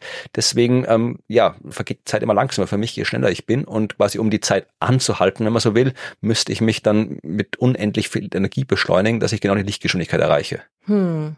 Ja, naja, ob das eine bessere Erklärung ist. Verlinkt auch nochmal eine Seite, da gibt es nochmal ein Video, wo das, die, das, was ich jetzt gerade äh, kurz gesagt habe, ein bisschen länger gesagt ist. Das kann sich äh, Ranja auch nochmal anschauen. Äh, vielleicht magst du auch die Erklärung noch. Äh, Ranja, wenn wir uns schneller als Licht bewegen könnte, dann wäre die ganze Kausalität im Arsch. Weil dann könnten wir in die Vergangenheit reisen mit Überlichtgeschwindigkeit und könnten irgendwie die ganzen Zeitreiseparadoxa Gut, machen. Aber dann kann man ja auch fragen, ja, aber das ist ja, wieso könnte man das nicht? Das, also könnte man ja. Vielleicht gelingt es einem dann halt nur nicht. Ja, oder Man, vielleicht. Es ist ja dann alles schon passiert. Du reist in die Vergangenheit und du kannst ja nichts machen, was schon passiert ist. Das vielleicht ist schon. Hast du nie zurück in die Zukunft gesehen?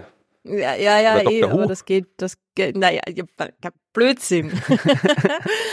ja, du kannst, du, du kannst, ja? vielleicht kannst du zurück in die Vergangenheit reisen, aber du kannst dann, du machst dann das, was eh schon passiert ist.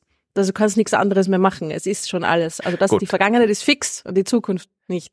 Ich habe probiert, das einfacher zu machen mit dem, der Kausalität, aber das machen wir dann Mist. Ja. ja, wie auch immer. Also Rania, falls es geholfen hat, sag uns Bescheid. Wenn nicht, dann ja, können wir auch nichts machen, weil besser kriegen wir es nicht hin. Ja, und ich glaube, das ist halt immer das Problem dann, wenn man auf Warum-Fragen abbiegt. Also wenn man von einer wie-Frage, wie geht das, auf eine Warum ist das so? Warum ist die Lichtgeschwindigkeit die Grenze? Warum ist das, warum bewege ich mich maximal mit Lichtgeschwindigkeit durch Raum und Zeit irgendwie und warum kann ich mich nicht schneller durch das eine oder durch das andere bewegen?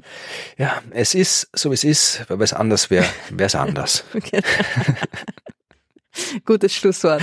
ja. ja, dann schauen wir uns noch einen Film an. Mhm, und zwar bitte. diesmal einen Film, naja, es geht um einen Planeten, der ist aber definitiv nicht flauschig. Mhm. Und was für ein Planet es ist, das hören wir uns jetzt an, wenn Evi uns von ihren, ihren, ihren Science, Iren. ich war schon beim englischen Wort Frames, wenn Evi uns in Science Frames von ihren Film- und Wissenschaftserlebnissen erzählt. Wir sind bei Science Frames mit Evi. Hallo Evi. Hallo Florian. Welchen Film schauen wir uns heute an? Heute habe ich ja einen, ja, speziell will ich es jetzt nicht sagen, aber ähm, ich habe Melancholia mitgebracht, den viele wahrscheinlich kennen werden, ein Lars von Trier Film, also ein europäischer Science-Fiction-Film mal. Also ich wollte ja mehr auch europäische Filme mal in den Fokus rücken und äh, habe ich heute einen mitgebracht. Wobei der Grund, warum ich eigentlich auf den Film gekommen bin, äh, muss ich kurz ausholen und kann, kann ich gleich Eigenwerbung machen für Cosmic Latte. Und zwar, da habe ich ja vor kurzem über Planet Nine berichtet und erzählt und da bei den Recherchen ist mir der Film in den Sinn gekommen gekommen, weil da auch ein Planet auf die Erde zurast und es quasi so ein unentdeckter Planet ist. Und da habe ich mir kurz überlegt, ob Melancholia vielleicht den, die These von Planet 9 aufgreift, tut es aber nicht, geht um ein vagabundierenden Planeten. Ich kenne den Film ja auch und äh, ich würde ihn jetzt nicht mal unbedingt als Science-Fiction-Film bezeichnen, sondern eher als, ja, weiß ich nicht, so langweiligen Film, wenn man es äh, pointiert ausdrücken will. Na geh. Naja, nein, das ist halt so ein Last von ist halt irgendwie so, ja, Kunst, das ist halt ein Kunstfilm und die sind halt meistens nicht auf den großen Unterhaltungswert angelegt, wie Science-Fiction-Filme es eher sonst sind, sondern ja, da muss man sich mehr anstrengen bei solchen Filmen. Ja, ich würde dann halt so als ähm, ja vom Endzeitfilm würde ich ihn bezeichnen. Okay, ja, das kann man sagen. Endzeitfilm. Genau. Auf jeden Fall hat er einen sehr tollen Cast. Also Kirsten Dunst spielt die Hauptrolle zusammen mit Charlotte Gatesburg. Dann sieht man noch Kiefer Sutherland in einer Rolle und Alexander Skarsgård. Und Regie ist Lars von Trier, das sagt vielleicht eh bei manchen schon einiges, dass er eben eher künstlerisch wertvoll angelegt ist. Ähm, ich wollte trotzdem ganz kurz noch ähm, auf den Inhalt eingehen, also worum geht es eigentlich bei dem Film, für alle, die ihn nicht kennen. Und zwar, ich habe es eh schon kurz erwähnt, ähm, geht es darum, dass ein bisher unentdeckter Planet, eben der Melancholia heißt, sich auf Kollisionskurs mit der Erde befindet. Zuerst scheint es aber so, als würde er quasi nur knapp an der Erde vorbeifliegen. Dann macht er aber schließlich irgendwie aus irgendwelchen Gründen irgendwie so eine Schleife und befindet sich dann danach direkt auf Kollisionskurs. Also das ist damit dann irgendwie unausweichlich. Und wir erleben jetzt eben im Film den Weltuntergang ähm, jetzt durch die Augen von ähm, Justine, gespielt von Kirsten Dunst und ihre Schwester Claire, also von Charlotte Gainsbourg gespielt. Äh, Justine leidet eben an schweren Depressionen, also das ist auch so ein bisschen das Hauptthema vom Film. Also viele meinen ja, in, in dem Film geht es eigentlich um Depressionen. Und das wird auch sehr deutlich. Also der Film ist auch wirklich schwermütig und transportiert dieses Thema Depression, finde ich schon ja sehr deutlich. Äh, der Film ist in zwei Teile geteilt und im ersten äh, sind wir bei Justines Hochzeit dabei und das ist aber ein totales Desaster, eben hauptsächlich wegen ihrer Depressionen. Und aber in diesem ersten Teil beobachtet sie das äh, Sternbild Skorpion, also schaut sie so auf den Himmel und da sieht irgendwie so einen Stern und da sagt ihm ihr Schwager noch zuher, dass das Antares ist, weil der irgendwie so ein Hobbyastronom ist. Und im Verlauf des Abends oder so sieht sie dann aber, dass irgendwie der Stern Stern plötzlich verschwunden ist, ja, also was eben so eine Bedeckung von äh, Melancholia ist. Im zweiten Teil vom Film, da geht's dann eben schon so ans Eingemachte, also da ist der Planet ihm schon sehr nahe und ähm, da macht sich ihm die Claire Sorgen, er könnte jetzt eben doch die Erde treffen. Ihr Mann, der gespielt ihm wird von Kiefer Sutherland, der versichert ihr aber immer wieder, nein, glaube an die Wissenschaftler und ähm, der wird vorbeifliegen und wird uns nicht treffen und das stimmt aber eben nicht. Ja. Das Interessante an dem Film ist jetzt eben, wir dargelegt ist. Also du hast ja schon gesagt, dass er eben sehr künstlerisch ist. Ich finde, er ist eben auch sehr kammerspielartig angelegt. Also es spielt der ganze Film eigentlich auf diesem riesigen Anwesen von Kiefer Sutherland, also von John der eben den Mann von der Claire spielt. Und das entrückt diesen Weltuntergang irgendwie. Also ich finde, es ist fast so ein privilegierter Weltuntergang, weil sie halt in diesem luxuriösen Anwesen sind mit Golfplatz und allem. Und man erfährt auch sonst nichts. Also es gibt irgendwie keine News. Man weiß jetzt nicht, wie die Menschheit damit umgeht. Man sieht irgendwie kein Chaos oder sonst irgendwas, sondern es ist halt alles nur auf diesem Anwesen und ja, und wie die halt mit dem Weltuntergang umgehen. Ja. Ich finde ihn visuell schon gelungen. Also ich finde es nicht ganz so langweilig wie du vielleicht. Irgendwie zieht einer schon in den Bann, ja, ähm, auch mit der Musik und so. Aber es ist halt schon sehr schwermütig. Man erlebt halt die Depressionen mit der Justine irgendwie mit. Und eigentlich ist auch recht viel Science in dem Film drinnen, aber ja, leider nimmt das mit der Science bzw. mit der Astronomie nicht ganz so ernst. Ja, was heißt, er nimmt es nicht ganz ernst. Also der Film ist ja ernst und Lars von Trier hat das ja. auf sehr ernst genommen, was er macht, aber er hat sich anscheinend nicht informiert, weil das was er über Astronomie erzählt, das ist alles Quatsch. Also es ist kaum was drin, was irgendwie richtig ist in Sachen Schön, Astronomie. Die Sachen gleich auf den Punkt bringst. Naja, aber es ist ja so. Also es ist irgendwie ein Film, der auf einem astronomischen Phänomen basiert und in dem Astronomie eine Rolle spielt, aber nichts von dem, was über Astronomie äh, gesagt wird in dem Film, ist richtig. Ja, das stimmt leider. Da muss ich dir zustimmen. Und ja, vielleicht wollen wir uns das kurz anschauen, was da quasi nicht stimmt. Im Prinzip kann man es auf ein paar Punkte runterbrechen. Wir fangen gleich am Anfang an, eigentlich mit dem Sternbild. Ähm, das wird auch am meisten kritisiert, was ich so mitbekommen hatte, weil es ja ähm, um das Sternbild Skorpion geht. Man sieht da den Antares beobachten und ähm, der ist aber eigentlich nur im Süden Europas äh, zu sehen, also ich glaube bis zum 40. Breitengrad. Und das Anwesen ist aber in Schweden. Also es ist jetzt zwar jetzt nicht ganz genau lokalisiert, wo es ist, aber ja, also eigentlich könnten Sie das Sternbild gar nicht sehen. Und was mich auch so irritiert hat, war, dass sich der Nachthimmel die ganze Nacht über nicht bewegt, sondern es war immer so dieses gleiche Bild, wo ich mir denke, ja, vielleicht der Dramatik wegen, ähm, dass man dann die Zuschauer verwirrt, wenn man ihnen immer wieder einen neuen Himmel zeigt. Ich weiß es nicht. Aber naja, der Grund, warum das so ist, vermutlich ist, dass halt dort dieser Blick zum Himmel eine wichtige Rolle im Film spielt. Und ja. darum muss die halt in jeder Situation, sei es am Tag, sei es in der Nacht, muss halt zum Himmel schauen und den Antares anschauen. Und das geht halt in echt nicht, weil der ja, bewegt sich halt. Sehr statisch. Und auch die Tatsache, dass irgendwie ein äh, Planet den Stern verdeckt, ja, das tun Planeten ab und zu, dass sie mhm. Sterne bedecken, aber das dauert halt paar Minuten vielleicht oder auch länger oder auch kürzer, je nachdem, äh, wie die Konstellation gerade ist. Aber es ist nicht so, dass da irgendwie tagelang der Planet äh, vor dem Stern rumstehen kann. Das gibt's auch nicht, so funktioniert das auch nicht. Ja, wie du sagst, also, das kommt schon vor. Aber es ist generell so, dass mit, ja, wie lange so Sachen dauern, das ist ja halt auch sowas, was halt irgendwie so überhaupt nicht stimmt in dem Film, ja, weil einerseits beobachten sie da diese Bedeckung, ja, also das heißt, da ist ja Melancholia noch ganz weit weg, ja, und dann plötzlich aber innerhalb von ein paar Tagen irgendwie gefühlt, ist er dann plötzlich irgendwie so groß wie der Mond, ja. Er ist immer sehr schnell unterwegs und dann geht er weg und dann ist er aber gleich darauf wieder da. Äh, ja, ist ja schon eine ziemliche Zeitverkürzung. Ich weiß halt jetzt nicht, ob das auch wegen dieser Dramatik ist oder sowas, aber man hätte man schon irgendwie anders auch darstellen können, aber äh, ja, er zischt schon ziemlich da durch die Gegend, oder? Ja, na gut, das kann man auch noch, wenn man wollte, argumentieren, weil der ist halt so schnell, wie er ist. Also wenn der Interstellar ist, der Planet von außen kommt, dann kann der auch schnell sein. Also dann, das kann man schon sagen, aber es ist halt ansonsten, also das Quatsch. Also das mit dem, mit der Geschwindigkeit, das hätte mir jetzt nicht so gestört, dass der halt schnell hell wird, dann kommt er halt schnell daher. Äh, das Problem ist äh, die Art und Weise, wie er sich bewegen sollte. Du meinst jetzt die Bahndaten, oder? Es gibt eine, eine Szene, wo man sieht, wie die Bahn von diesem Melancholia-Planeten aussehen soll und das ist halt eine Bahn, die nicht funktioniert. Also es kann sein, dass äh, ein Planet nahe an der Erde vorbeifliegt, ja. Wenn der von draußen kommt, das wäre möglich, so wie es da gezeigt wird, aber dass der dann irgendwie wieder umdreht und eine Schleife macht und dann einschlägt und so, das funktioniert nicht, vor allem, weil Melancholia Melancholia ja auch äh, laut Film viermal größer als die Erde sein sollte.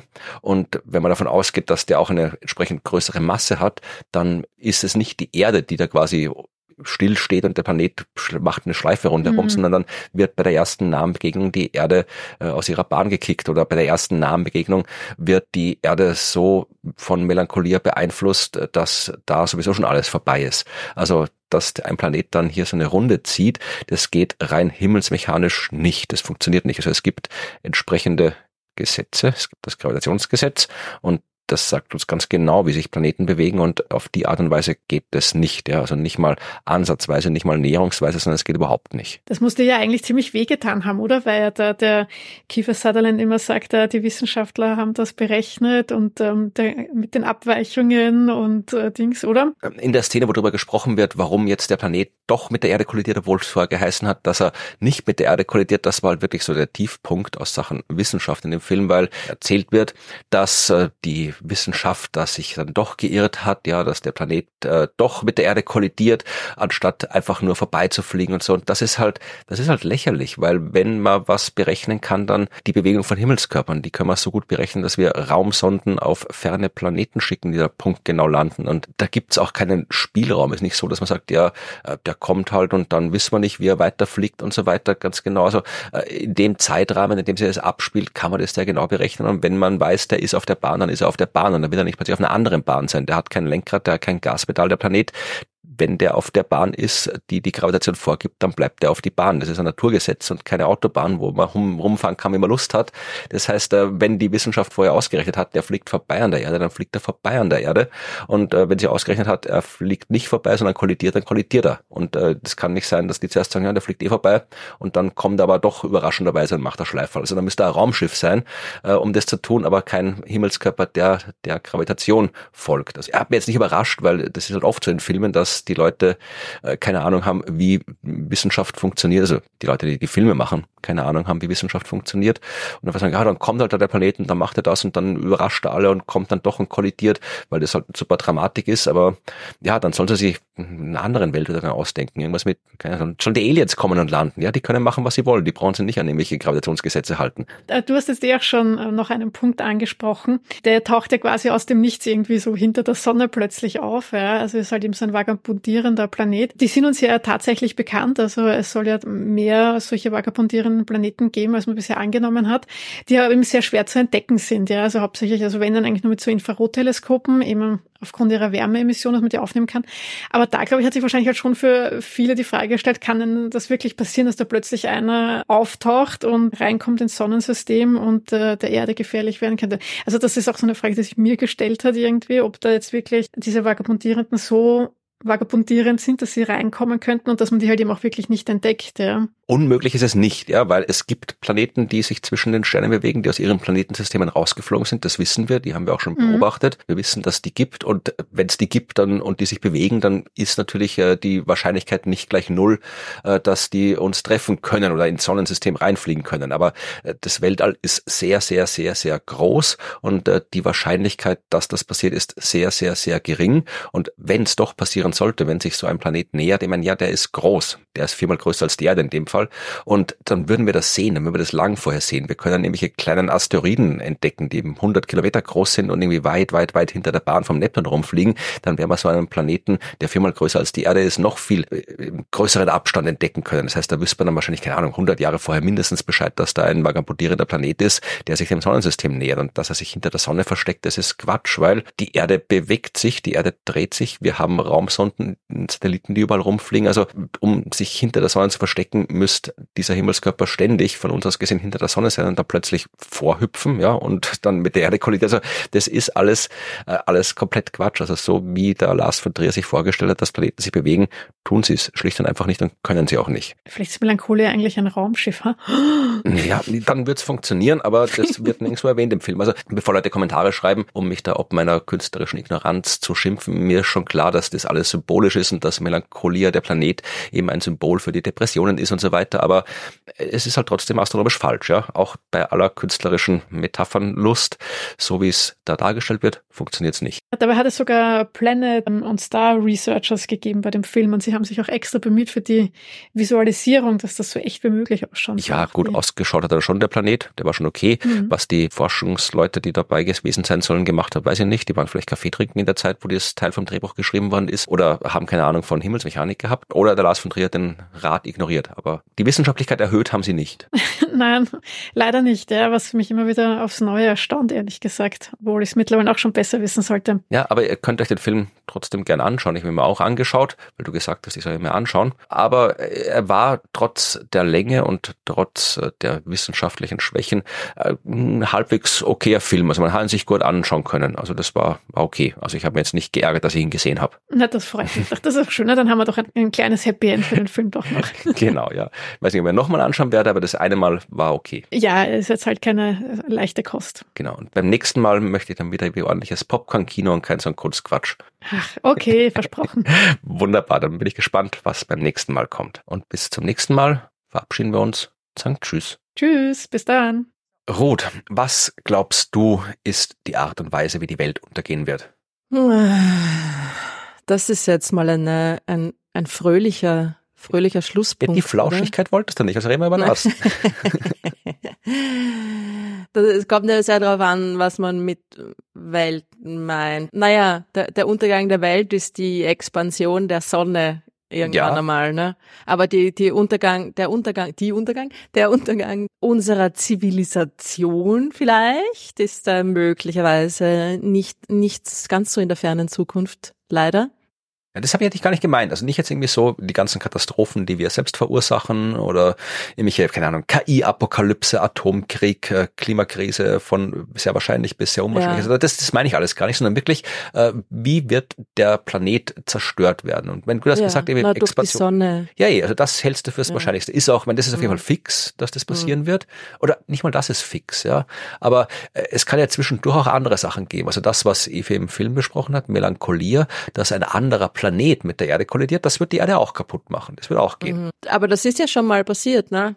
Ja, naja, vor viereinhalb Milliarden Jahren mhm. und da ist, kann sagen, dass die Erde entstanden ist dabei. Die sich gerade in Bildung befindliche Erde ist halt dann ja fast zerstörbar oder ist mit einem anderen, ist nochmal zerstört worden mit Verschmelzung mit dem anderen Planeten nochmal neu gebildet neu, worden. Ja. Hm. Aber die Frage ist halt, ob es nochmal passiert. Also ob es jetzt quasi wahrscheinlicher ist, ähm, dass die Erde auf eine Art und Weise durch eine planetare Kollision zum Beispiel zerstört wird. Oder was weiß man, vielleicht kommt irgendwo mal ein kleiner interstellarer Asteroid, der wirklich, wirklich ein schnell ist. Rogue, ein Rogue Planet kommt aufs Sonnensystem zu. Ja, genau, das ist ja das, was in Melancholia hm. die These war. Und es, mir ist noch eine, eine weitere Möglichkeit eingefallen, wie man die Erde wirklich kaputt macht machen kann, ähm, jetzt außer dass sie mit einem anderen Planeten kollidiert, nämlich äh, durch die Kollision eben mit einem interstellaren Asteroid, der wirklich sehr, sehr schnell ist. Ja, also wenn so ein Objekt damit sind wir wieder bei dem, was wir vor dieser Rubrik besprochen haben, bei der Beantwortung der Fragen.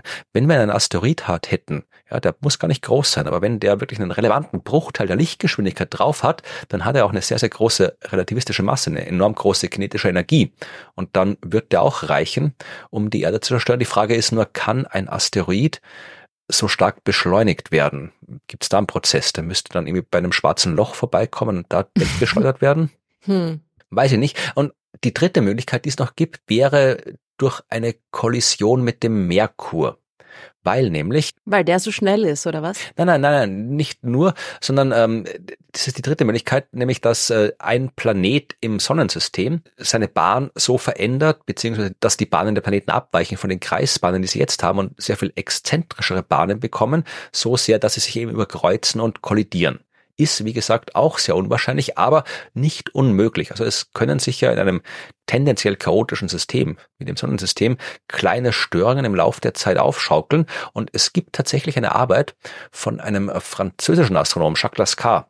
Das ist ein sehr, sehr bekannter Astronom, einer so der großen. Ein renommierter Astronom. Der ist tatsächlich ein renommierter Astronom. Also der hat wirklich, der hat sich wirklich einen Namen gemacht. Ja, also den Namen mhm. kennt man in der Himmelsmechanik, weil der wirklich wichtige Arbeit gemacht hat.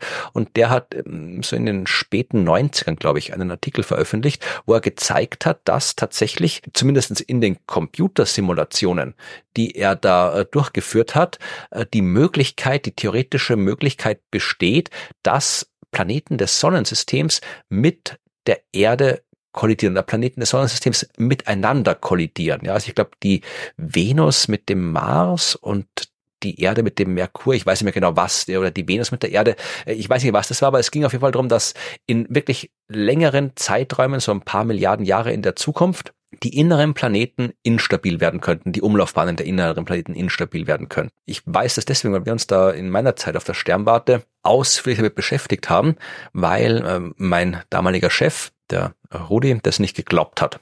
Oder aber nicht geglaubt hat, sondern ähm, das Problem ist, dass es ja nicht einfach ist, die Langzeitdynamik von Planetensystemen zu erforschen, weil das dauert lang und zuschauen kann man nicht.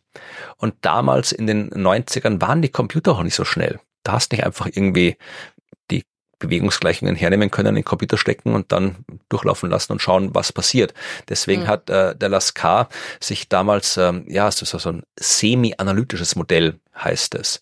Ich äh, möchte jetzt gar nicht im Detail reingehen, aber du nimmst die, die entsprechenden mathematischen Gleichungen, die dir das beschreiben, wie sich die Bahnen gegenseitig stören und entwickeln und äh, tust die zuerst irgendwie rein mathematisch, tust den irgendwie so in Reihen entwickeln und Störungsrechnungen und all diese, diese absurden mathematischen Disziplinen da draufschmeißen, die es in der Himmelsmechanik gibt, bis du Gleichungen bekommst, die einfacher zu lösen sind, aber nicht so genau sind.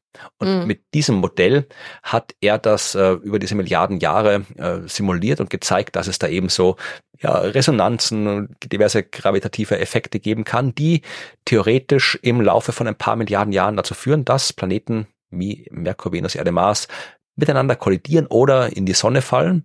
Und wie gesagt, der Rudi wollte das halt nachvollziehen. Da hat gemeint, okay, wir machen jetzt wirklich eine echte Simulation. Wir nehmen die kompletten Gleichungen schmeißen den Computer und lassen das durchlaufen. Das Problem ist, die Computer waren nicht langsam. Also das, ich kann mich noch erinnern, dass wirklich immer auf jedem Computer, der gerade irgendwo rumgestanden ist und wo nichts passiert ist, sind immer im Hintergrund die Rechnungen vom Rudi gelaufen, damit halt immer so über Laufe der Jahre Stück für Stück quasi da so diese extrem langen Zeitreihen zusammenbekommen hat. Und ich glaube, das Ergebnis war, dass es halt tatsächlich nicht unmöglich ist, dass das passiert, aber doch sehr, sehr, sehr, sehr, sehr unwahrscheinlich, dass das passieren wird.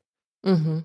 Aber wie, wie, wie wahrscheinlich in den nächsten, also bis sich die Sonne dann aus, ausdehnt, wie wahrscheinlich in den nächsten, keine Ahnung, paar Milliarden Jahren? So, dass man sagt, echt super unwahrscheinlich oder? Ja, hm. doch, doch eher super unwahrscheinlich. Also okay. es war tatsächlich so, ich glaube, es hat in, in diesem Simulationszeitraum hat es, glaube ich, ich glaube, hat drei Milliarden Jahre gedauert, bis die äh, instabil geworden sind, diese Planeten. Also das ist schon mal ein Zeichen dafür, dass das nicht häufig vorkommt. Und ich glaube, äh, ich müsste jetzt wirklich mir nochmal die genauen Daten, das genaue Paper von damals anschauen. Aber ich glaube, es war wirklich nur in einem sehr, sehr kleinen Prozentsatz der Anfangsbedingungen ist das äh, passiert. Also ich verlinke das Paper in den Shownotes, da könnt ihr euch das anschauen. Aber wie gesagt, es ist etwas, was passieren kann, aber etwas, wo die Wahrscheinlichkeit, dass es passiert, sehr gering ist. Und einen numerischen Wert kann ich jetzt nicht sagen, aber nur in einem wirklich extremen Minderheit der Anfangsbedingungen ist es eingetreten und in allen anderen ist in ist es wirklich in das Sonnensystem halt ja Milliarden Jahre vor sich hingelaufen, ohne dass irgendwas passiert ist. Hm, also doch die Sonne einfach. Ah, bis jetzt doch noch gerade gefunden, was ich mal geschaut drüber. Sie haben 2500 Simulationen gemacht, damals Lascar und seine Kolleginnen, und 20 von diesen 2500 Simulationen haben dazu geführt, dass eben der Merkur instabil geworden ist und nur in einer von diesen 2500 Simulationen mhm. gab es eine Kollision zwischen der Erde und Venus. glaubst du, da, ah, zwischen der Erde und Venus, ja. das zahlt sich zumindest aus. ja. Aber glaubst du, dass sie so lang simuliert haben, bis einmal was zusammengestoßen ist und dann sich gedacht haben, okay, and Nein. now we stop? Also die haben, glaube ich, wirklich die, die, die Zahl war vorher vorgegeben, da hast du so fixe Intervalle, okay. wo du sagst, wir, wir tun die desto mal so variieren, den Wert und den Wert variieren wir so, da hast du so eine ja, Matrix und Gitter quasi an Anfangswerten und das waren die, die, die Ergebnisse. Aber es ist, wie gesagt, eins von zwei. Aber immerhin, in ein, aber gut, auf der anderen Seite ist halt blöd, ne? weil wenn nichts rauskommt, also wenn keine rauskommt, kannst du sagen, nein, ist nicht. Aber wenn dann eine rauskommt, dann hast du wieder so eine, ja, schlechte Statistik irgendwie, oder? Also, naja. Ja. Naja, aber äh, ich habe, es kommt ja nicht auf was eins rauskommt, sondern es kommt auf die ja Grundgesamte. Ich habe die 2500. Ja, ja, Grund, ja, genau. Ja, ja. Und da ist halt nur Aber trotzdem, eins, also ich finde eins ist irgendwie sehr unbefriedigend. Weil wenn dann, also drei oder null, ne? Weil eins ist irgendwie so, was jetzt? Ja oder nein? Naja, ja, soll man machen? Ja, aber jedenfalls, das ist die Wahrscheinlichkeit. Und wenn es um die Ausdehnung der Sonne geht, da weiß es halt auch noch nicht so genau, ob das passiert. Also die Sonne wird sich ausdehnen, das weiß man genau, aber ob die Erde dabei zerstört wird, das ist noch nicht fix. Ja. Also wir wissen, dass die Sonne sich ausdehnen wird, ist auch kein wirklich exakt beschreibbarer Prozess, also zumindest für einen spezifischen Stern exakt zu beschreiben, wie weit der sich ausdehnen wird, das geht halt nicht. Du kannst das auch nur allgemein sagen. Und äh, die Sonne wird sich ungefähr bis zur Erdbahn ausdehnen. Es kann aber auch sein, dass es ein bisschen weniger ist. Kann sein, dass es ein bisschen mehr ist. Und es kann auch sein, dass eben die Sonne ausreichend viel Masse verliert, dass die Erde quasi weiter wegrückt und ja. dann trotzdem noch übrig bleibt. Also na und das ist ja das, das ist ja eher das die, die Hauptunsicherheit, ne? dass man nicht weiß, wie viel Masse genau die ja. Sonne verlieren wird und was das für einen Einfluss auf die Erdbahn dann hat. Ne? Genau. Also mhm. wir wissen, also Merkur, Venus, die gehen auf jeden Fall drauf, aber die Erde könnte überleben. Mhm. Also vielleicht bleibt auch die Erde übrig und dann wird die Sonne zum weißen Zwerg, dann wird die Sonne zum schwarzen Zwerg und dann bleibt die Erde halt da. Also theoretisch kann die Erde ja bis zum Zerfall der Protonen in 10 hoch, weiß nicht was, Jahren überleben. 10 hoch, 31 ist die Zahl, glaube ich. Ja, auf jeden Fall. Also das ist so, ja, einen Planeten kaputt zu kriegen, ist nicht einfach. Schwierig, ja, ja. Na Gott sei Dank, oder? Ja, ja, ja, ja. Ich bin froh. Ich, meine, ja, ich schaue mir das schon gerne an, aber es darf sollte nicht unserer sein. Also ja, genau. Not in my backyard, oder? Ja, also wenn, wenn, wenn Venus und Merkur kollidieren wollen, gerne, aber obwohl, ich weiß nicht, ja, obwohl das wäre jetzt für uns auch nicht ja. so leibend. Das ist doch ein bisschen nah, oder? Ja, ja, ja, stimmt. Bisschen nahe schon. Ich meine, gut, von, von der Umlaufbahn her wird vermutlich nicht wahnsinnig viel passieren. Ein bisschen was wird sich ändern. Ja, aber okay, dann, dann nehmen wir. Zwei Monde vom, vom Jupiter oder so. Ja, das geht. Cool. Das ist gut, ja. ja. Auch, so, ja. Ganymed und Callisto, die sind auch ordentlich ja. groß. Cool. Ja, ja, machen wir das. Bitte. Machen ja. wir das. Passt. Gut, passt. Okay. Dann machen wir das. Erledigt. Machen wir zur Folge 100. Mhm. Müssen wir, müssen wir beantragen bei der NASA. Echt, oder bei der NASA? Bei wem auch immer. Bei der NASA? Ich weiß nicht, wo man da einen Antrag stellen muss für Mondkollisionen. SpaceX vielleicht? ja, das schreibt der Musk. Der soll, macht das sicher. soll der Chef persönlich machen, oder? er macht die ganzen Sachen kaputt, da kann er das mal machen, ja. ja gut. Ja, apropos Folge 100. Wir können mhm. noch äh, Veranstaltungen ankündigen. Mm, das ist der Teil, stimmt. der jetzt kommt. Ja. Heute an dem Tag, an dem diese Folge veröffentlicht wird, ist der 5. Dezember, Ruth. Hast du da noch was zu tun nach dem 5. Dezember? Nein. Das ist aber schön. Am 5. Dezember habe ich bis jetzt, ich habe bis jetzt keine Termine am 5. Dezember. Also keine Planetariumstermine. Na schau. Keine, nix. Kein Interview, keine Radiosendung, kein Podcast. Vielleicht, vielleicht tue ich ein bisschen tippen, vielleicht tue ich ein bisschen Text schreiben. Dann kannst du dir morgen in Ruhe Nicolo feiern. Ja. Ah, doch, es gibt was, was öffentlich ist. Am 20. Dezember bin ich wieder im schönen Hackerhaus, im schönen Kulturzentrum Hackerhaus in Bad Erlach. Das ist in der Nähe von Wiener Neustadt, liebe NiederösterreicherInnen. Und was machst du dort? Und solche, die es noch werden wollen. Ähm, was machen wir dort? Planetariumsshows machen wir dort. Ah, ja. Das ist ähm, Nachmittag, äh, Abend, schauen wir mal. Die Zeiten sind noch nicht fix, glaube ich. Nein. Aber es wird so Nachmittag, Abend einige Shows hintereinander geben und wir reisen einfach in den Weltraum und schauen, was passiert, weil es so schön ist, vor allem vor Weihnachten und Ja, wunderbar. 20. ja, Dezember kommt im vorbei. Packhaus. 20. Dezember in Bad Erlach. Ja, ich bin schon ein bisschen früher unterwegs. Ich bin am 9. Dezember in Dorfen in Bayern mit den Science Busters. Das könnt ihr euch sehr gerne anschauen. Wenn ihr vorbeikommt, Dorfen ist klein, aber sehr nett, soweit ich mich erinnern kann, vom letzten Mal, wo ich da war. Da sind wir im ich glaub, Jakob Meyer Saal oder so ähnlich heißt der. Also äh, links in den Shownotes, kommt vorbei. Äh, Das ist dann auch mein letzter öffentlicher Auftritt vor den Weihnachtsfeiertagen, aber nach den Weihnachtsfeiertagen, da äh, geht es wieder weiter, da könnt ihr nämlich Ruth und mich gemeinsam sehen.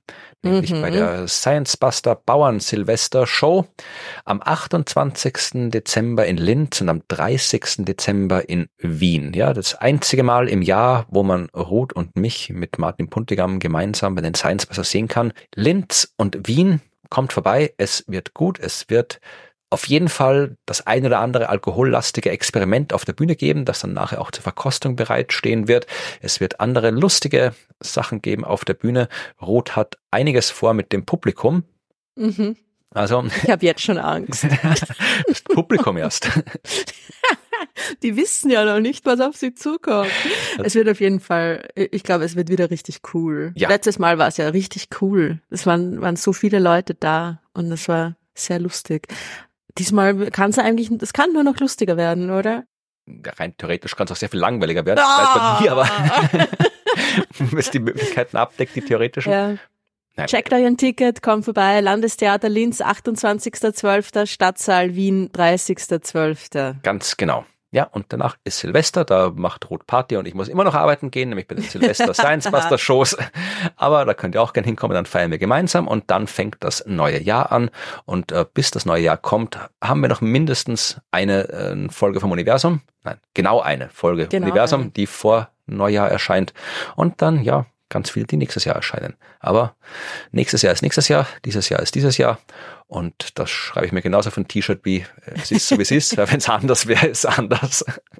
Und was haben wir vorher noch gehabt? Das sie weiß zwar, sie weiß zwar einiges, aber eigentlich auch nichts. Ne, das war das, was irgendwie du erzählt hast, das war noch, bevor wir die Aufnahme Ja. gestartet haben, was du erzählt hast, was dann der Professor, der dich in theoretische Physik 1 geprüft hat, gesagt hat. Sie, Ja. sie wissen zwar einiges, aber viel auch nicht. Oder wie war das? Genau, ja, irgendwie so in die Richtung hat er gesagt. Sie wissen schon was, aber, aber irgendwie auch wieder nicht. Machen Sie Lehramt. Ja. Ja, das kann man sich auch auf ein T-Shirt drucken lassen. Ja, vielleicht ohne das machen sie Lehramt oder für die Leute, die Lehramt die machen. Lehr ja, ja, genau, für die Lehrkräfte unter den Hörerinnen. Ja. Die dürfen dann so ein schönes T-Shirt tragen. Ja, also Ja. wir wissen auf jeden Fall einiges und wir wissen auch vieles nicht, aber wir wissen, dass in zwei Wochen die nächste Folge erscheinen wird. Und wir wissen auch, dass ihr die Besten, allerbesten, Ach ja, aller wollte schon Schluss machen, meine seid. Güte. Zum Glück weißt du das. Ich gerade noch gebremst, ja. Nein, nein, weil, weil ihr, ihr, wir müssen uns auch bei euch bedanken natürlich, ja, hätte ich ja. Ach, Florian. Wir bedanken uns, wie jedes Mal, ganz herzlich bei euch fürs Zuhören, dass ihr es so weit geschafft habt und immer wieder so weit Mhm. schafft.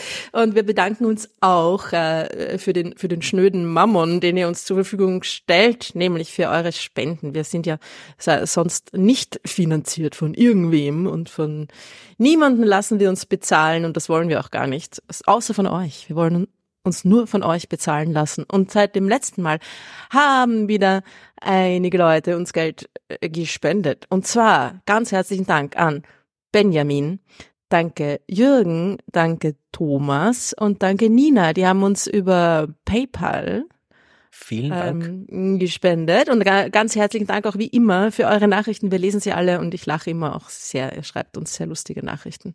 Und auch auf wie heißt das andere Ding, wo man Patreon regelmäßig. Steady? Ja, danke. Patreon, Patreon auch auf Patreon hat uns äh, seit dem letzten Mal Dirk mit einer neuen regelmäßigen Unterstützung beglückt. Äh, Ganz herzlichen Dank, Dirk. Also unterstützt uns auf PayPal, wenn ihr möchtet. Unterstützt uns mit regelmäßigen Spendenabos auf Steady und Patreon. Auch cool oder hört uns einfach zu und denkt euch, denen Geld geben, nie im Leben, aber hören tue ich sie schon gern, das finden wir auch okay. Ja, aber andererseits ist es Weihnachten und dann sind wir alle ganz traurig, wenn wir nichts bekommen. Also Weihnachten. Nein. Oh. Nein, alles gut, alles gut, alles gut. Wir, wir freuen uns, dass wir gehört werden und wir freuen uns, auch wenn ihr uns unterstützt, aber wie gesagt, am freuen uns am meisten, wenn wir möglichst viele Hörerinnen und Hörer haben, denn dann macht das alles ein bisschen Sinn, was wir hier tun. Und wir freuen uns auch aufs nächste Mal, wenn ihr uns wieder zuhört. Genau. In zwei Wochen tun wir das. Und bis dahin verabschieden wir uns und sagen Tschüss. Schönen Advent. Hat der schon angefangen, der Advent? Ja, es ist der fünfte, zwölfte. Ah ja, okay. Gut, passt dann. Schönen Advent. Tschüss. bis zum nächsten Mal.